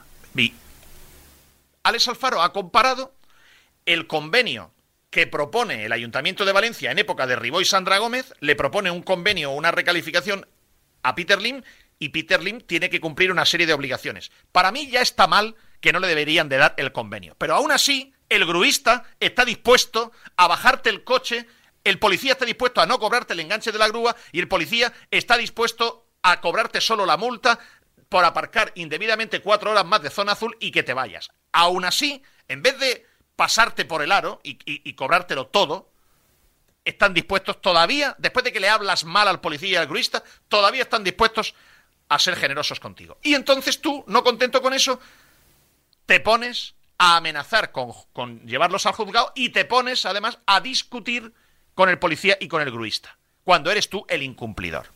Bueno, pues Peter Lim todavía se pone a negociar con el ayuntamiento chorradas cuando es el incumplidor absoluto. Y Alex Alfaro ha cogido el convenio que propuso el ayuntamiento y el convenio que quería Peter Lim discutiendo todavía cosas del convenio. ¿Cuáles son las diferenciales? Sí, porque tanto el PSOE como Compromís eh, durante toda la semana se han referido a vamos a exigir el convenio. Pero es que ese convenio, el cumplimiento del convenio que redactó el antiguo eh, equipo de gobierno, el Valencia ya dijo que no lo aceptaba.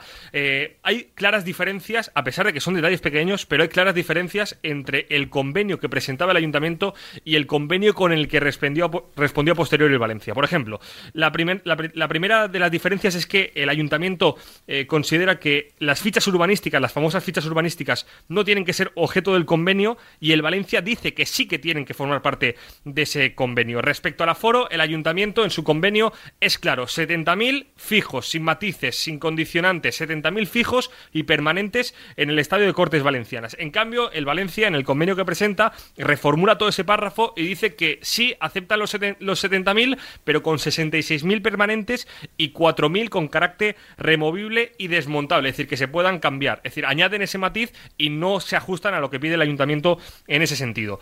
Respecto a eh, más temas del estadio, el ayuntamiento en su convenio había dejado la posibilidad de que durante todo el proceso de la obra pudieran ellos eh, tener acceso a todos los bocetos, a todos los planos, a todo el avance de las obras. Y es el Valencia, ese párrafo lo elimina completamente para que el ayuntamiento no tenga eh, información sobre cómo avanza una vez se apruebe el convenio. Respecto al parking, a pesar de que los, las dos partes por escrito. O sea, perdona, Alex, el Valencia no quiere que el ayuntamiento pueda fiscalizar o, hacer elimina, un. Elimina ese párrafo y no pone nada al. Bueno, bueno, si elimina ese párrafo es porque el Valencia no quiere que el ayuntamiento pueda hacer un seguimiento real de las obras. Sí, sí. Eso es. O sea, que... a pesar de que en el final dice el Valencia que no tiene ningún problema en que haya una comisión de investigación. No, de investigación de seguimiento. De seguimiento no permite que el ayuntamiento tenga acceso a esos Por lo tanto, yo ya, si soy el ayuntamiento, ya me está dando señales que no me puedo fiar de ese tío.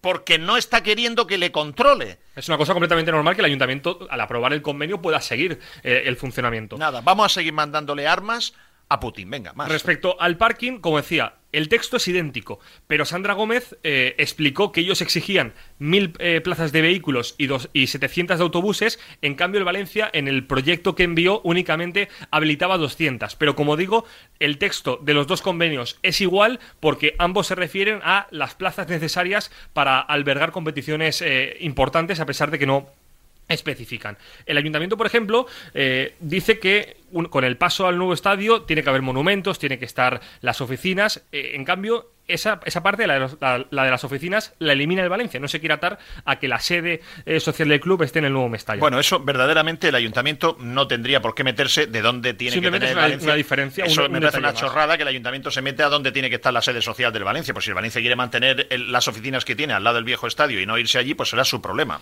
Respecto a la, a la pista de atletismo, el ayuntamiento explica que eh, el planning de los eventos que se vayan a producir en esa pista de atletismo eh, coincide en todo lo demás, en lo que respecta a costes, pero el ayuntamiento dice que tiene que ser una cuestión que se hable temporada a temporada y el Valencia pide que el ayuntamiento avise con un plazo de dos años. Y respecto a donde yo creo que es el punto más importante, además del aforo para el Valencia, es el coste del polideportivo porque el, ayuntamiento dice que el Valencia debería ingresar un presupuesto, una cantidad inicial de 9,8 millones de euros, IVA incluido, y después esa cantidad puede variar, porque lo que dice la ATA es que el Valencia tiene que asumir el coste total del ayuntamiento, y como hemos visto estos últimos meses, obviamente los costes pueden variar. Y el Valencia dice que únicamente debe ingresar 8,1 millón de euros como coste máximo y como único concepto. Es decir, después de que te están haciendo un favor, todavía el Valencia discute 4.000 plazas más o menos, discute 1.700.000 euros de IVA, discute que no le deja al ayuntamiento que fiscalice el seguimiento temporal de las obras, discuten 800 plazas de garaje y discuten hasta que le dice al Valencia, el Valencia al ayuntamiento, me tienes que avisar con dos años de antelación para que yo pueda adaptar a atletismo las, las gradas de, del nuevo Mestalla. Y el Valencia dice, me tienes que avisar con dos años de antelación. El ayuntamiento dice, hombre, te aviso con un año de antelación, que en un año te dará tiempo. No, me tienes que avisar con dos años de antelación. Y además, hay otra cosa más. Y es que el ayuntamiento como no se fía de Peter Lin, dice, oye, si yo me presento a un, a un evento de atletismo y luego tú me incumples, y no puedo celebrarlo porque tú me incumples, tú, Valencia, Club de Fútbol, pagarás los gastos de que yo tenga que montar esa instalación de atletismo en otro sitio. Y el Valencia dice que tampoco. El Valencia dice que si no puede, si no puede ser, si no se puede adaptar al calendario que tiene el Valencia, pues no se podrá celebrar. Entonces no tiene por qué indemnizar. Bueno, es que es evidente, digo yo, que el ayuntamiento no va a proponer que se haga una competición de atletismo en, medio de la liga. Eh, yo, yo creo que hasta, ese nivel de tontuna, yo creo que ya no, no, no, no llegamos. Bueno, una vez más les vuelvo a decir el ejemplo del policía y la grúa. Aquí tienen a Peter Lim dando muestras una vez más que en vez de dar las gracias y en vez de ser humilde, no solamente eso, sino que discute todo y además les recuerdo que tiene recurrido en los tribunales la caducidad de eh, la recalificación. Mm, creo que con esto ya sería suficiente para que lo mandaran a esparragar. Sería suficiente, pero ya vemos que no, que aquí los tenientes y los generales del ejército de Zelensky le mandan armas a Putin. Bueno, esto es, esto es lo que hay hasta el momento, ¿no? Hay una pregunta a la que quiero responder porque es muy interesante. El otro día un oyente de sin ataduras y un seguidor de PM Confidencial, donde os tengo a todos localizados, 692511555. Por cierto, me acaba de mandar un mensaje Ricardo Jimeno, antiguo presidente de la delegación de Peñas Levantinistas, agradeciéndonos la entrevista que le ha parecido tremendamente esclarecedora. Pues me alegro del mensaje de, Ricardo porque esto significa que hemos podido contribuir a algo bueno para los aficionados del, Levante. No, no nos quedaremos ahí, profundizaremos más. Pero el otro día me mandaba, me mandaba un oyente una pregunta muy inteligente y muy interesante, que es, oye Pedro, con la ley de contratos del Estado, si el promotor de la obra que ha incumplido es el Valencia Club de Fútbol, aunque haya un cambio de propietario, si la ley de contratos del Estado impide que el promotor incumplidor haga una nueva obra con la Administración, no va a poder hacerlo el Valencia aunque tenga otro propietario. Y me preguntaba, o es el máximo accionista el que tiene la responsabilidad? Gran pregunta, muy, muy buena pregunta del oyente. Y respondo. El que incumple es el Valencia Club de Fútbol Sociedad Anónima Deportiva. No es su máximo accionista. Y entonces la cuestión es, ¿pero hay solución para que con un nuevo accionista mayoritario el Valencia Club de Fútbol Sociedad Anónima Deportiva pueda recibir la recalificación igualmente? Aunque sea el Valencia Club de Fútbol el promotor que ha incumplido con la administración? La respuesta es sí. Tendría yo que meterme a hacerles una explicación muy profunda legal, que esta explicación el potencial comprador de las acciones de Peter Lim ya se la harán sus técnicos y sus abogados, pero ya les anticipo yo que legalmente, legalmente, el ayuntamiento tiene la potestad de utilizar la ley de contratos del Estado para vetar a un incumplidor. Es una potestad que tiene de descartar. Sí, yo, ayuntamiento, como no tengo obligación de darte de nuevo el lingote, tengo la excusa, tengo la justificación legal que me ampara para no darte un nuevo convenio porque no tengo obligación. Ahora bien, si hay un cambio de propietario de máximo accionista, yo, Ayuntamiento de Valencia, tengo recursos legales para, si quiero, darle la recalificación a un máximo accionista nuevo, máximo accionista del Valencia Club de Fútbol, sí, hay recursos legales para poderlo hacer. Podría explicarlo, me metería en tecnicismos que seguramente les aburriría. Yo voy al final. Sí, es posible la misma ley de contratos del Estado te permite vetar al que ha incumplido con el máximo accionista Peter Lim, que luego el mismo Valencia Club de Fútbol Sociedad Anónima Deportiva, si tiene otro máximo accionista, te permite la ley hacer una figura jurídica para, con la voluntad del ayuntamiento, darle esa recalificación a un nuevo propietario. Porque no se les olvide que esa recalificación, ese lingote de oro, es algo potestativo del ayuntamiento. Si le da la gana al ayuntamiento, te da la subvención y si no, no. Esto es una decisión política. No tiene el ayuntamiento ninguna obligación legal de darle el convenio a Peter Lim y menos habiendo incumplido. Luego, esto lo quiero dejar claro porque es importante. Una segunda reflexión. ¿A quién le quema Piensen ustedes una cosa. ¿A quién le quema realmente que no se firme el convenio? Es decir, que no le den al IM de nuevo el lingote de oro. Yo cuando hablo de lingote de oro o diamante o recalificación, hablo siempre de un suelo que tú no puedes hacer nada porque es suelo deportivo como es en este momento, a un suelo en el que puedas hacer 600 o 700 pisos de lujo y un centro comercial de 40.000 eh, metros cuadrados. Eso tiene un valor que según el precio de mercado en el que estemos, con crisis, sin crisis, está entre 80 y 120 millones de euros. Yo a eso le llamo el lingote de oro o el diamante. Y la pregunta es, que no le den ese lingote de oro nuevamente el ayuntamiento a Peter Lim, ¿a quién le quema en las manos? Se lo voy a responder yo. La presión, el quemazón, la quemadura la tiene Peter Lim. ¿Por qué? Porque al Valencia Club de Fútbol le están quitando todos los años alrededor de 8 millones de euros de sus derechos de televisión,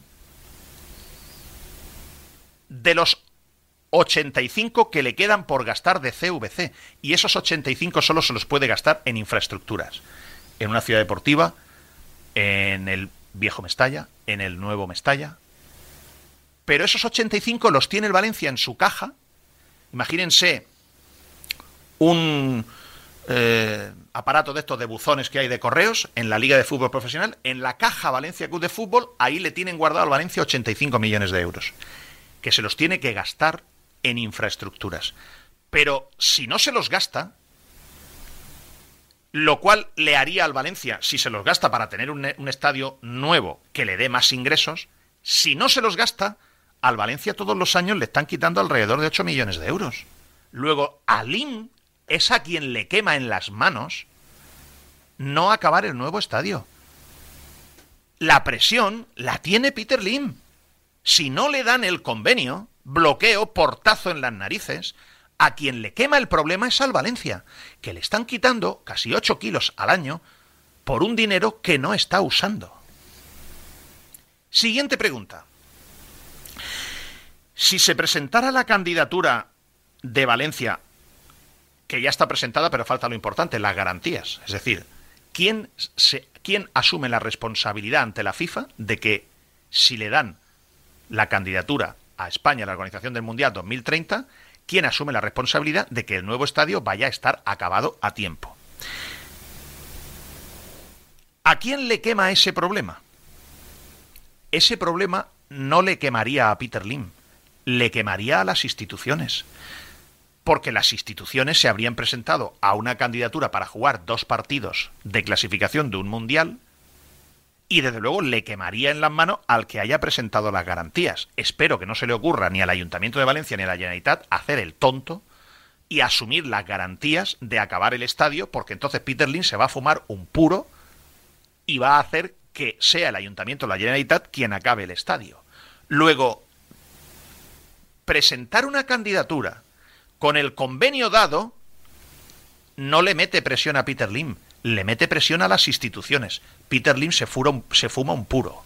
Yo creo que estas son cosas que deben de analizar María José Catalá, María Olano, em, eh, Juan Giner, concejales del Partido Popular, los de Vox, Sandra Gómez, eh, Borja San Juan, Joan Ribó. Porque, tercera cuestión, si no se gasta, si no invierte Peter Lim los 85 millones de euros que están en el buzón de la Liga de Fútbol Profesional y están allí parados y eso te está comiendo todos los años alrededor de 8 millones de euros de tus ingresos de televisión? Si no los gasta los 85 millones, ¿qué hace Peter Lim con ellos? Si no se los gasta en, el, en el nuevo estadio. Alguien dirá, hombre, pues Pedro se los puede gastar en remodelar el viejo estadio. Es que no puede. Ahora después lo voy a explicar. Es que no puede. Es que hay que fumarse muchos porros, hay que fumarse muchos canutillos, hay que aspirar mucha hierba de mala calidad para hacer los castillos en el aire que se ha hecho o se están haciendo para quedarse en el viejo Mestalla. Y si Peter Lim no puede quedarse en el viejo Mestalla, que ahora voy a explicar por qué, ¿en qué se va a gastar los 85 millones de euros que le están quitando todos los años 8 de su cuenta de resultados? ¿En qué se los va a gastar? Porque no se los puede gastar en futbolistas. Luego la presión la tiene él. La presión la tiene él. Voy a explicarles otra cosa más para ver si la pueden tener en cuenta. Los, como están los políticos ahora, o mejor dicho, el equipo de gobierno actual que gobierna en minoría está eh, reuniéndose con todos los portavoces de los restos de los grupos políticos para que tengan esta figura en cuenta. Yo siempre he insistido y vuelvo a insistir que aquí estamos siempre haciéndonos la trampa al solitario. No paramos de mandarle armas e ideas al contrario. Cuando no le mandamos armas, al contrario, le mandamos ideas, ¿no?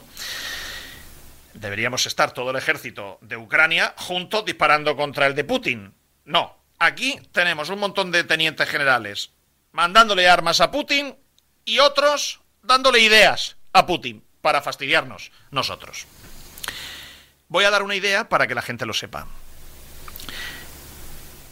Es Peter Lim el que tiene que buscar el día que esté asfixiado, el día que se encuentre con un bloqueo total y absoluto, el día que Lei Jun aquí llegue un momento que ya le sea tan incómodo y tan insoportable y tan cuesta arriba y tan que no le gusta estar aquí y le diga a Peter Lim, mira Peter, yo no quiero estar aquí. Los políticos no nos dan ni agua.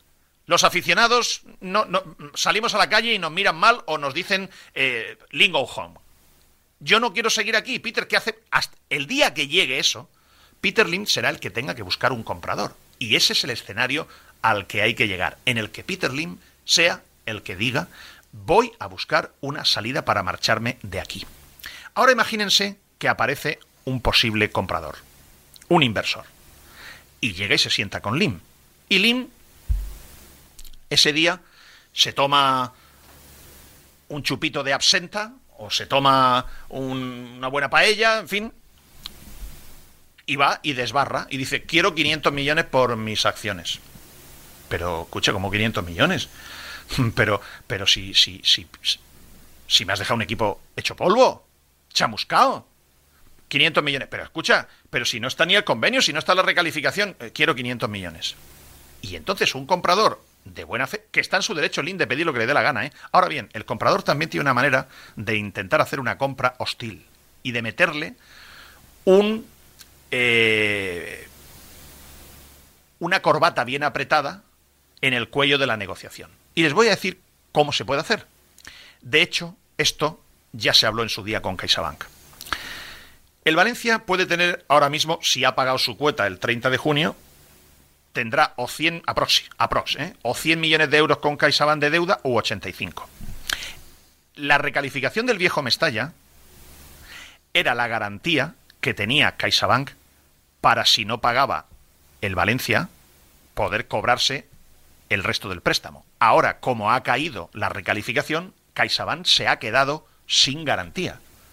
A cualquiera de nosotros probablemente CaixaBank nos hubiese dicho, oiga, sustitúyame usted la garantía, porque yo tengo aquí 85 o 100 millones de euros colgando que usted me debe y no tengo ninguna garantía por si me impaga. Antes tenía la recalificación del viejo Mestalla y ahora no la tengo. Sustitúyame usted las garantías. Eso, CaixaBank no lo ha hecho. Porque llega cada 30 de junio y el Valencia está pagando la cuota. En eso se preocupa LIM. Pero seguramente a cualquier ciudadano nos pedirían que sustituyésemos la garantía. Y yo les puedo decir una cosa, si CaixaBank quisiera y viniera un comprador que le intenta comprar a Peter Lim y Lim pide una barbaridad de dinero, ese inversor puede irse a CaixaBank, reunirse con el banco y decir, señor banco, ¿cuánto le debe el Valencia Club de Fútbol a usted? Pues tenemos ahora mismo pendientes 86 millones de euros, 100 millones de euros. Insisto, serán, al 30 de junio eran 103. Si han pagado la cuota de junio, pues serán alrededor de 85 o 87 aproximadamente. Muy bien. ¿Qué le debe el Valencia? 87 millones. ¿Quiere usted cobrarlos de una vez? Le compro el crédito. Esto lo hacen los bancos. Los bancos, cuando hay créditos que, digamos, son complicados, difíciles, cualquier bancario que me esté escuchando sabe que esto es así. CaixaBank, ante la posibilidad de un crédito problemático, venden los créditos a veces.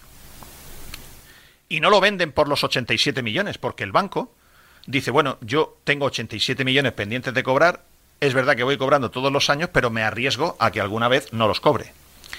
Bueno, pues yo estoy dispuesto a vender el crédito con una quita del 10%. Y alguien va, ¿cuánto se le debe el Valencia? Le debe 87 millones, ¿de acuerdo? Le doy 80.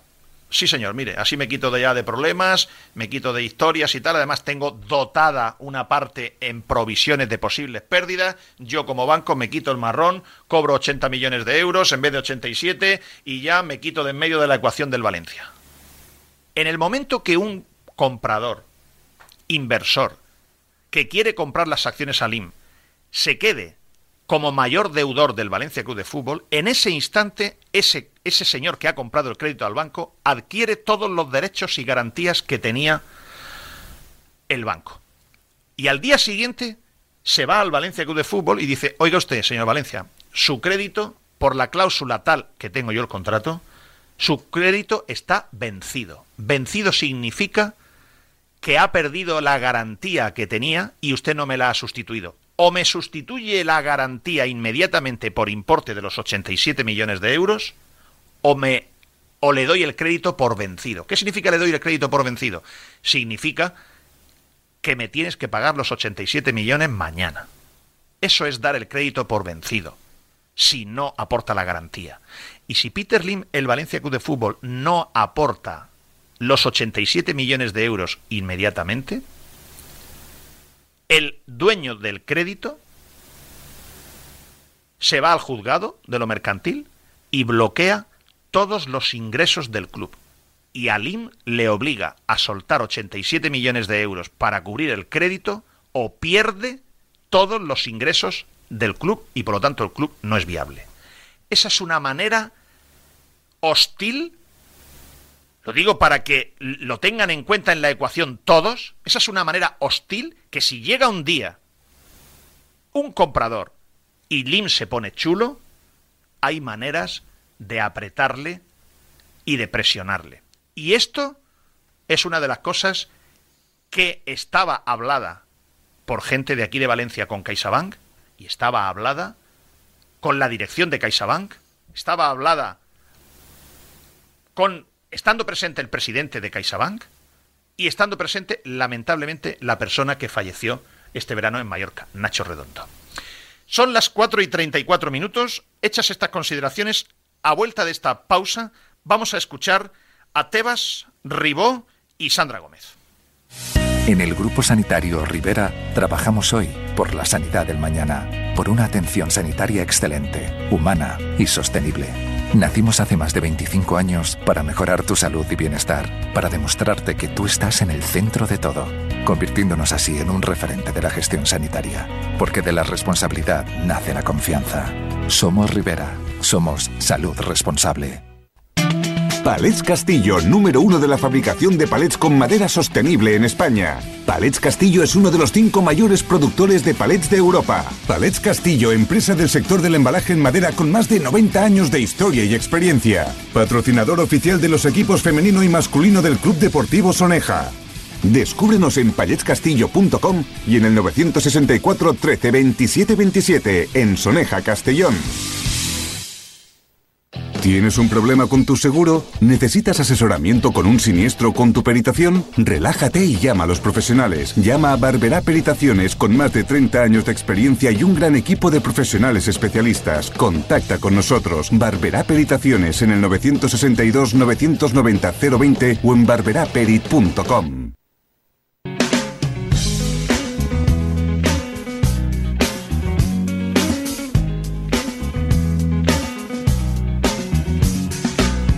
set aside that the things that I tried were in my life Pascu, esta música es muy zen, ¿eh? Esta música a las cuatro y media de la tarde tenemos que poner algo más, más, más rumbero. de- a- al- algo. Sí, sí, sí, porque entre el calor. que Actualizaremos hace- en el siguiente programa. Eso, entre el calor que hace aquí y esto, me pones esto, esto es, esto es música de, de- de siesta de, de verano. Bueno, vamos a ver. Esta semana eh, estuvo aquí el fin de semana Javier Tebas. ¿Por qué estuvo aquí, Hubo Alex? una reunión que, bueno, una rueda de prensa, una conferencia que tuvo la liga para hablar y explicar el proyecto que tiene la competición para luchar contra la, la piratería. Bien, eh, Alex Alfaro se fue a hacerle unas preguntas concretas a Javier Tebas. Esto también yo quiero decirlo porque si no hay quien se hace sus eh, castillitos, ¿no? Que es, oye, Peter Lin por primera vez habla abiertamente de la venta de Peter Lin, de la venta del Valencia, de la posibilidad tal. Bueno, vamos a ver. mm, mm, Javier Tebas, yo no estaba delante, tú lo dices, lo, lo confirmas ahora, Alex. O sea, Javier Tebas habla de esto porque nosotros vamos allí a preguntarle.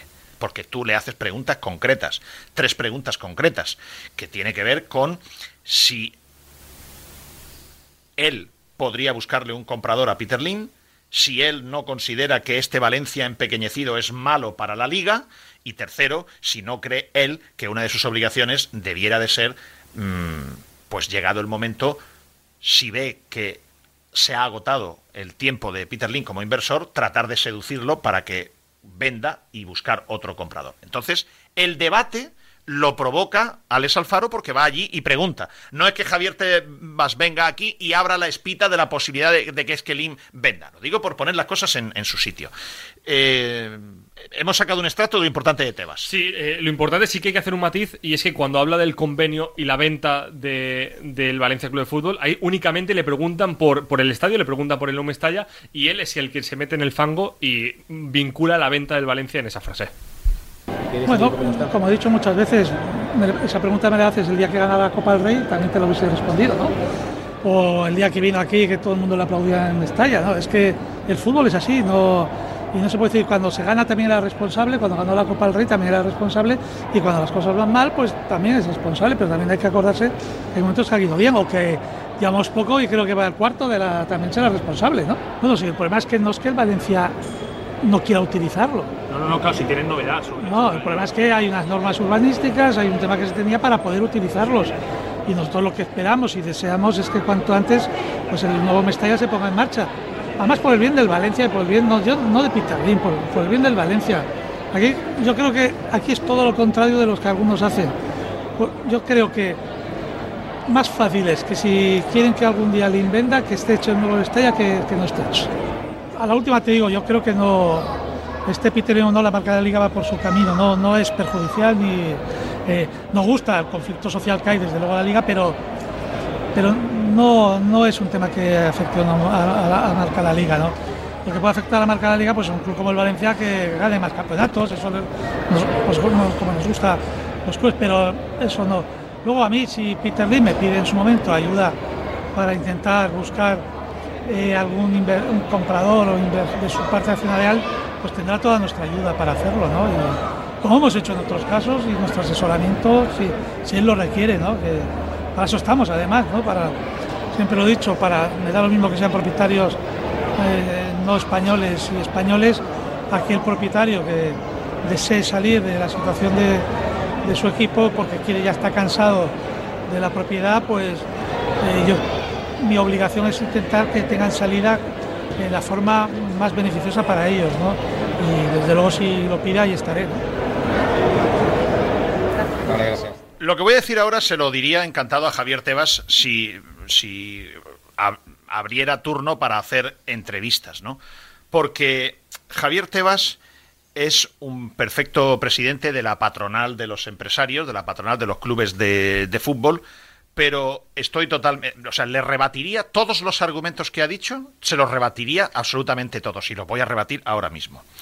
En primer lugar, esto de, no, no, es que efectivamente, en eso lleva toda la razón del mundo. Cuando vino aquí, le aplaudieron y le tiraron la alfombra naranja. Es verdad, lleva toda la razón del mundo. Eso ya lo tenemos clarísimo, la gente habrá aprendido, los que tengan mala conciencia, buena conciencia, los que dijeron yo ya lo dije, etcétera. Eso lo, damos por descontado ya, porque efectivamente fue un gran tongo, una gran metida y hubo muchísima gente ingenua que se tragó el anzuelo lo damos por descontado. Bastante penitencia está pagando la gente, o ha pagado ya, o está pagando, porque no se ha acabado todavía de pagar la penitencia. Lleva toda la razón del mundo. Ahora, señor Tebas, no me diga usted a mí que el señor Lim, pues cuando quedó, cuando ganó la Copa del Rey, también es, también hay que aplaudirle, porque cuando el señor Lim ganó la Copa del Rey, lo que hizo fue cargarse la copa. Es decir, echó a Marcelino por celos y luego dejó que se marchara Mateo Alemán. Y no celebró Mire, si, si, se alegró que no vino ni a celebrar la Copa del Rey. Por lo tanto, eh, con ese cuento a otro. ¿Que no le afecta a la marca de la liga que el Valencia esté hecho unos zorros? O sea, que, el Valencia, que la, liga cuando vaya a vender los derechos de televisión es lo mismo con un Valencia pujante luchando codo con codo con el Atlético de Madrid por ser tercero a un Valencia que pueda estar del 10 para abajo. O sea, ¿valen lo mismo los derechos de televisión? Pues no lo creo. Tercero, me hace mucha gracia cómo el señor Lin, sin preguntarle, dice que si algunos quieren que venda Peter Lin, que es mejor para que venda Peter Lin que el estadio esté acabado. Para algunos, ¿no? Yo soy uno de los algunos. Yo soy uno de los algunos. Ahora bien, esto es una trampa burda que alguna vez acabaremos con ella. Aquí hay un chantaje y se vincula que Lim no acaba el estadio si no le dan el lingote de oro. Pero es que, señor Tebas, el señor Lim puede acabar el estadio sin el chantaje del convenio o del lingote.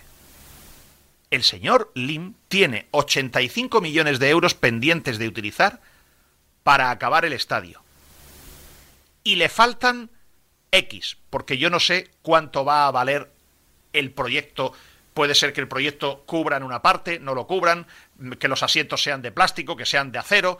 Hay muchas maneras de encarecer o abaratar el proyecto. Juan Soler quería poner eh, mármol hay muchas posibilidades. Yo no sé si el estadio acabarlo cuesta 104. Me acuerdo que Amadeo Salvo en su día presentó un proyecto con Fenway de 96 millones de euros. Luego ha habido otros de 2013. 2013. Otros de 150 millones. Bueno, pues oye, cuanto, cuanto más caro quieras hacerte, aunque ahora hayan subido los materiales, yo no sé si el estadio cuesta 100 millones acabarlo, o, o, se pueden gastar 100 y luego ya haremos 20 más, o cuesta 120 mínimo, no lo sé. Pero lo que sí que sé es que estamos cayendo en la trampa, todos.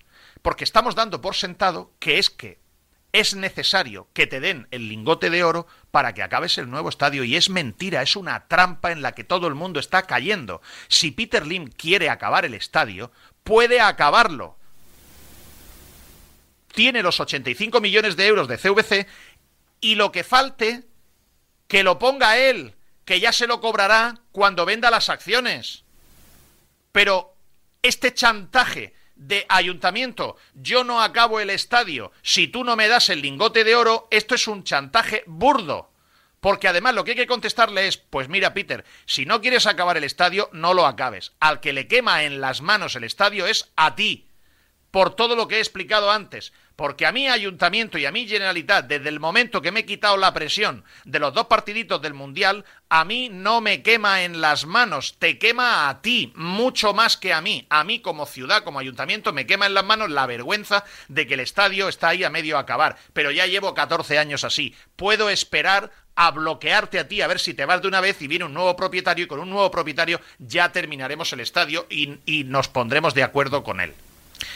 Peter Lim puede, no necesita el convenio urbanístico para acabar el nuevo estadio, solamente tiene que pedir las licencias adaptadas al proyecto nuevo que quieran hacer, si es el con más asientos, con menos asientos o lo que quiera. Es más, si él quiere hacer un, estadio de, de 60.000 espectadores, sin convenio lo puede hacer de lo que le dé la gana, con placas solares, sin placas solares, con barandillas de madera, con barandillas de acero. Pero si quiere LIM, puede acabar el estadio. Luego, señor Tebas, pues que lo acabe pero aquí estamos cayendo en la trampa, que es creer, darle armas a él y aceptar el chantaje. Es que no nos acabará el estadio si no le damos el lingote de oro. Pues que no lo acabe. Peor para él, el problema lo tiene él. Le están quitando todos los años 8 millones de euros y tiene 85 parados en una caja que no sabe qué hacer con ellos. Luego la presión la tiene él. Coño, es que yo creo que es bastante fácil de entender, pero estamos cayendo en la trampa permanentemente. No es necesario para que Lima acabe el estadio darle el convenio, pero él lo utiliza de chantaje. Si no me das el lingote de oro, yo no acabo el estadio. Esa es la cuestión. Vamos a escuchar a Joan Ribó.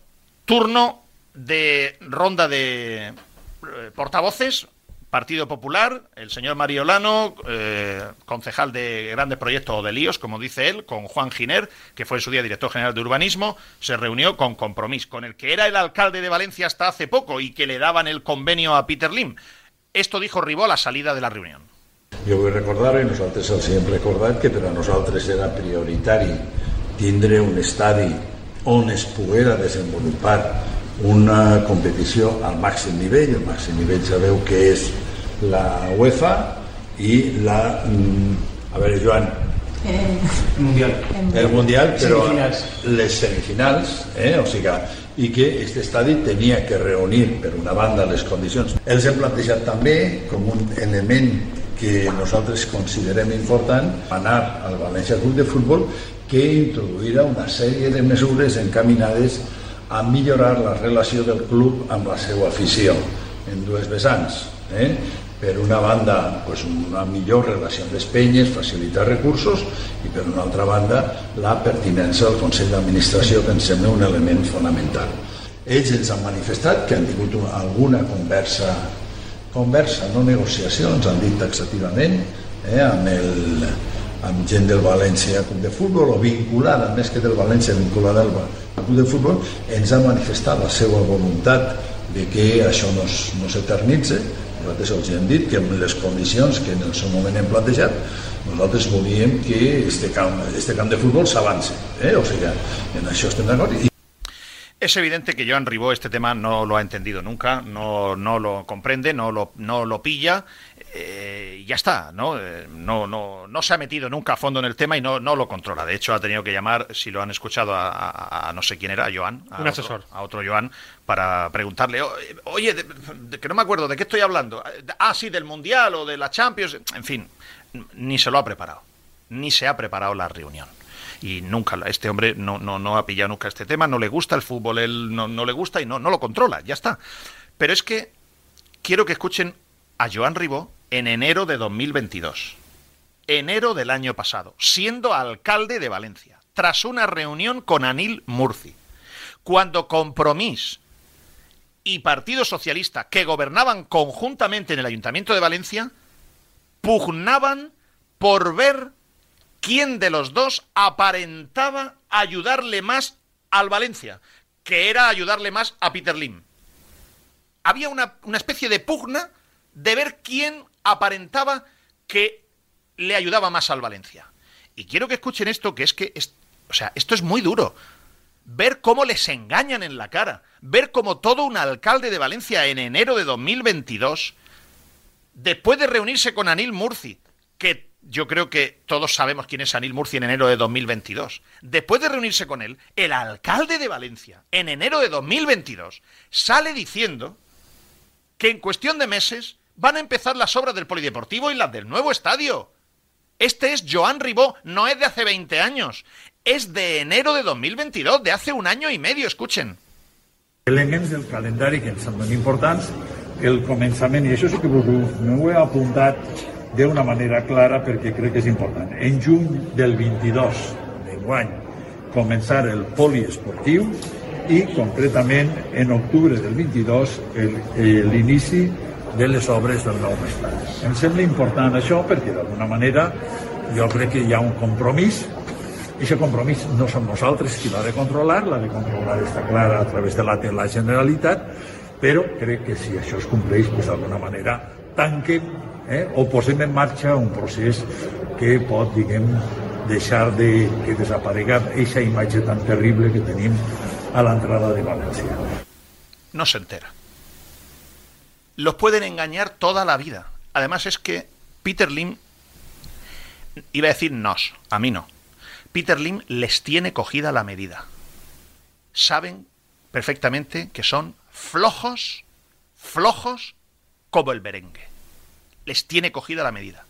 ¿Cómo es capaz el alcalde de Valencia entonces, conociéndolos como ya les conocía, hacía ocho años, ocho años que lleva de incumplimientos Lim, y sale el alcalde de Valencia diciendo en enero del 22 que en junio del 22 comienzan las obras del polideportivo y que en octubre del año pasado, o sea, ah, según Joan Ribó, se creyó que hace un año ya estaban de nuevo empezadas las obras de, de reanudación del estadio. Les van a engañar 40 veces. Insisto, es que los generales del ejército de Zelensky van con Putin.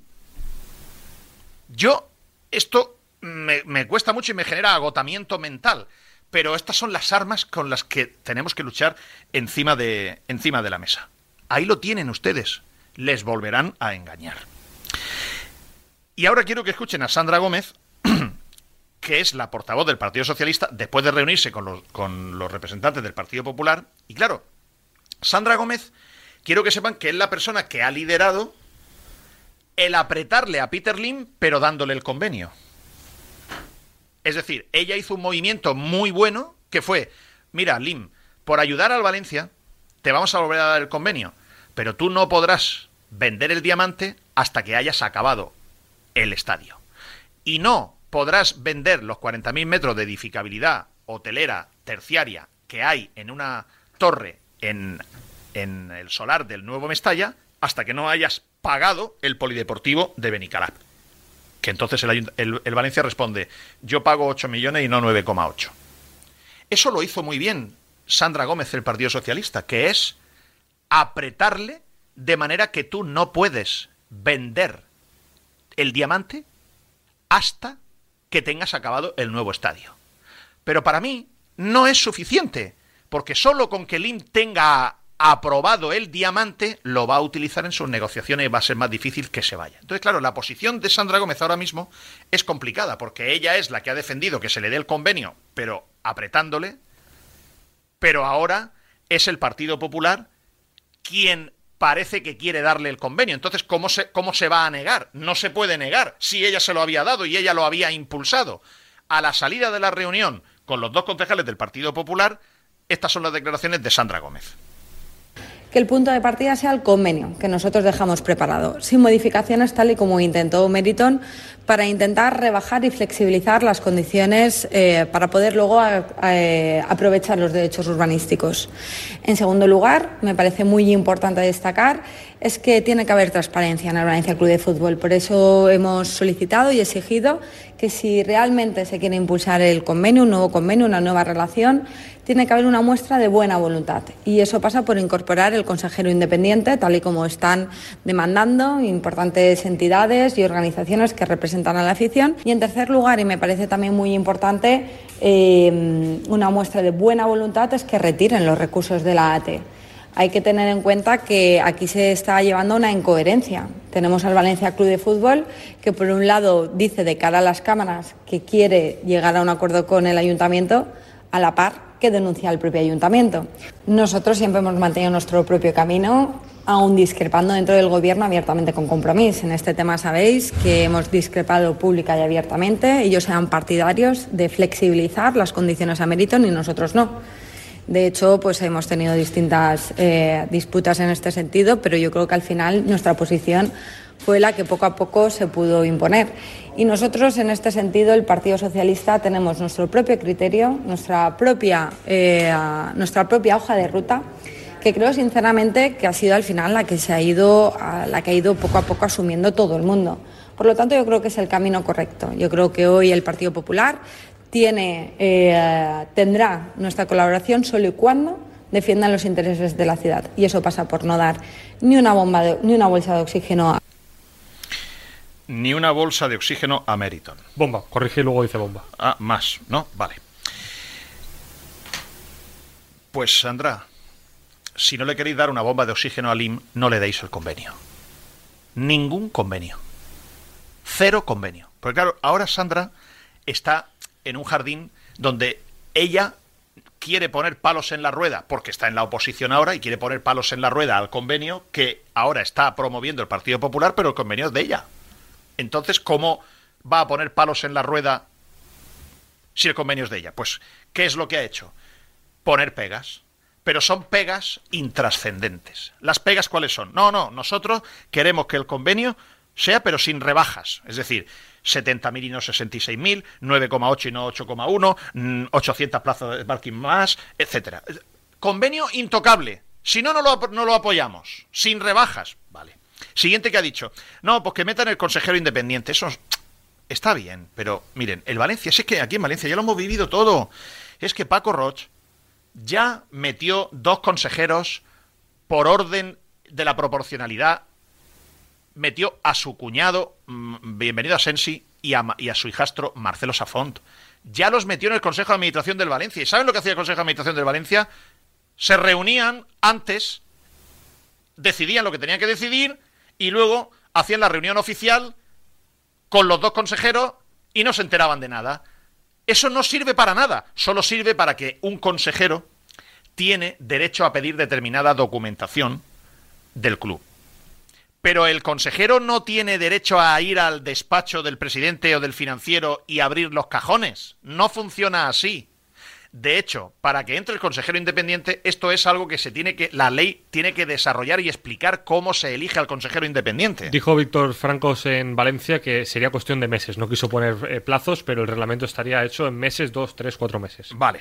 Mm, pero es que este gobierno está en funciones. Vamos a ver si cuando venga el nuevo gobierno. Lo, eh, comentó. sigue Víctor Franco de secretario de Estado. Es decir, el consejero independiente no es una cosa que legalmente ya se, esté clara cómo se hace, pero que aunque el consejero independiente estuviera nombrado mañana, se lo van a pasar por el forro. Entonces estos son detalles intrascendentes. Y por supuesto, pues ella dice, no, y que retiren los recursos porque es que no admiten ni que sean ni que han incumplido y que hemos caducado la ATE. Dice que retiren los recursos. Estos son estos son excusas para poner pegas, para hacer oposición. Pero Sandra, no es ese el tema. El tema es no darle el convenio. Y ahora alguien me dirá, ya, pero Pedro, es que el Partido Socialista y Sandra Gómez ya se metió y le dio el convenio apretándole que no podían conseguir el dinero del diamante hasta que acabaran el, el nuevo estadio. Y yo digo, muy bien, ¿y qué problema hay para salir de esa posición política y endurecer el mensaje? ¿Qué problema hay para que el Partido Socialista salga y diga, miren, en su día quisimos, por hacerle un bien al Valencia, volverle a dar el lingote de oro. Pero el máximo accionista nos pone pegas, no quiere cumplir, no nos fiamos de él y si nos está discutiendo pequeños detalles es porque no tiene intención de cumplir. Por lo tanto, este grupo municipal político endurece su mensaje y hemos pensado mejor. A este señor no, se le da el diamante cuando algún día el Valencia Club de Fútbol tenga la suerte de tener otro propietario mejor, más implicado, más formal, le daremos el convenio. ¿Qué problema tiene el Partido Socialista en adoptar esa posición? Porque me pregunto una cosa. Sería muy curioso, esto ya, ahora me pongo el traje de ciudadano. Sería muy curioso que los acuerdos que no llegan nacionales, el Partido Popular y el Partido Socialista, para cuestiones de Estado, sean capaces de votar lo mismo en Valencia para enriquecer a Peter Lim, a un incumplidor. Sería la leche. Sería la leche. Entonces, ¿cuál es el problema para que entendamos que los generales y los soldados del ejército de Zelensky disparan contra Putin y no le mandan armas? Yo me deshago y me desgañito y me quedo sin voz ya de, explicarlo. mañana, por, mañana eh, Ribó pone una condición más y es mejorar la relación con las peñas. Eh, en, esta altura de la película. Eh, Ribó, en esta altura de la película. Ribó, en fin, obvio. obvio, obvio el comentario, sí. Van a, van a mejorar la relación, sí. Bueno, mañana hay reunión eh, se cierra el contacto con portavoces. Mañana hay reunión con el grupo municipal Vox. Partido Popular se reúne con su socio preferente. Si no consigue que Vox apoye al Partido Popular, no le van a dar el convenio, salvo que el Partido Popular pacte con compromiso o pacte con el Partido Socialista para enriquecer más a Peter Lim.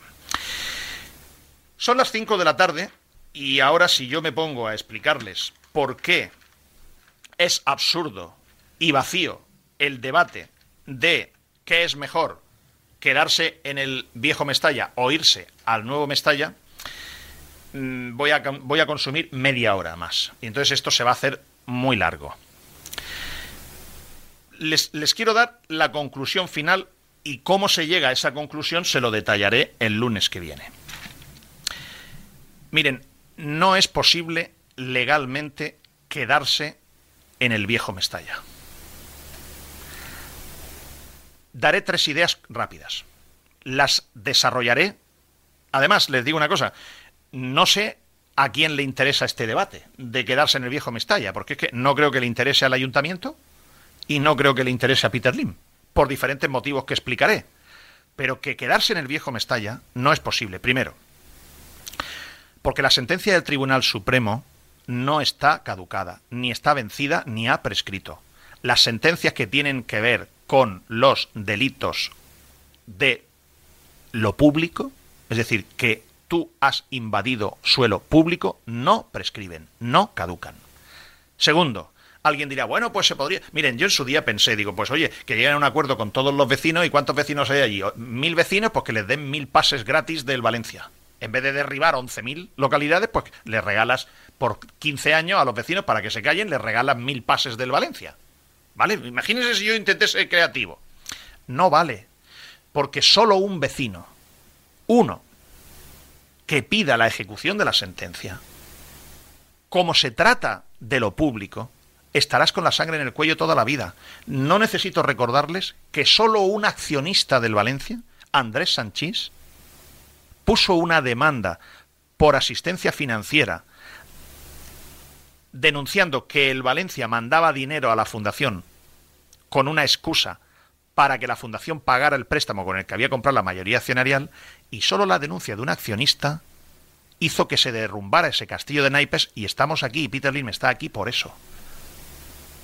¿Qué va a estar el Valencia? Toda la vida con la sangre en el cuello que un que un vecino del, de Valencia, de la zona o no, ponga una demanda y se venga abajo la grada, porque la obligación es del ayuntamiento.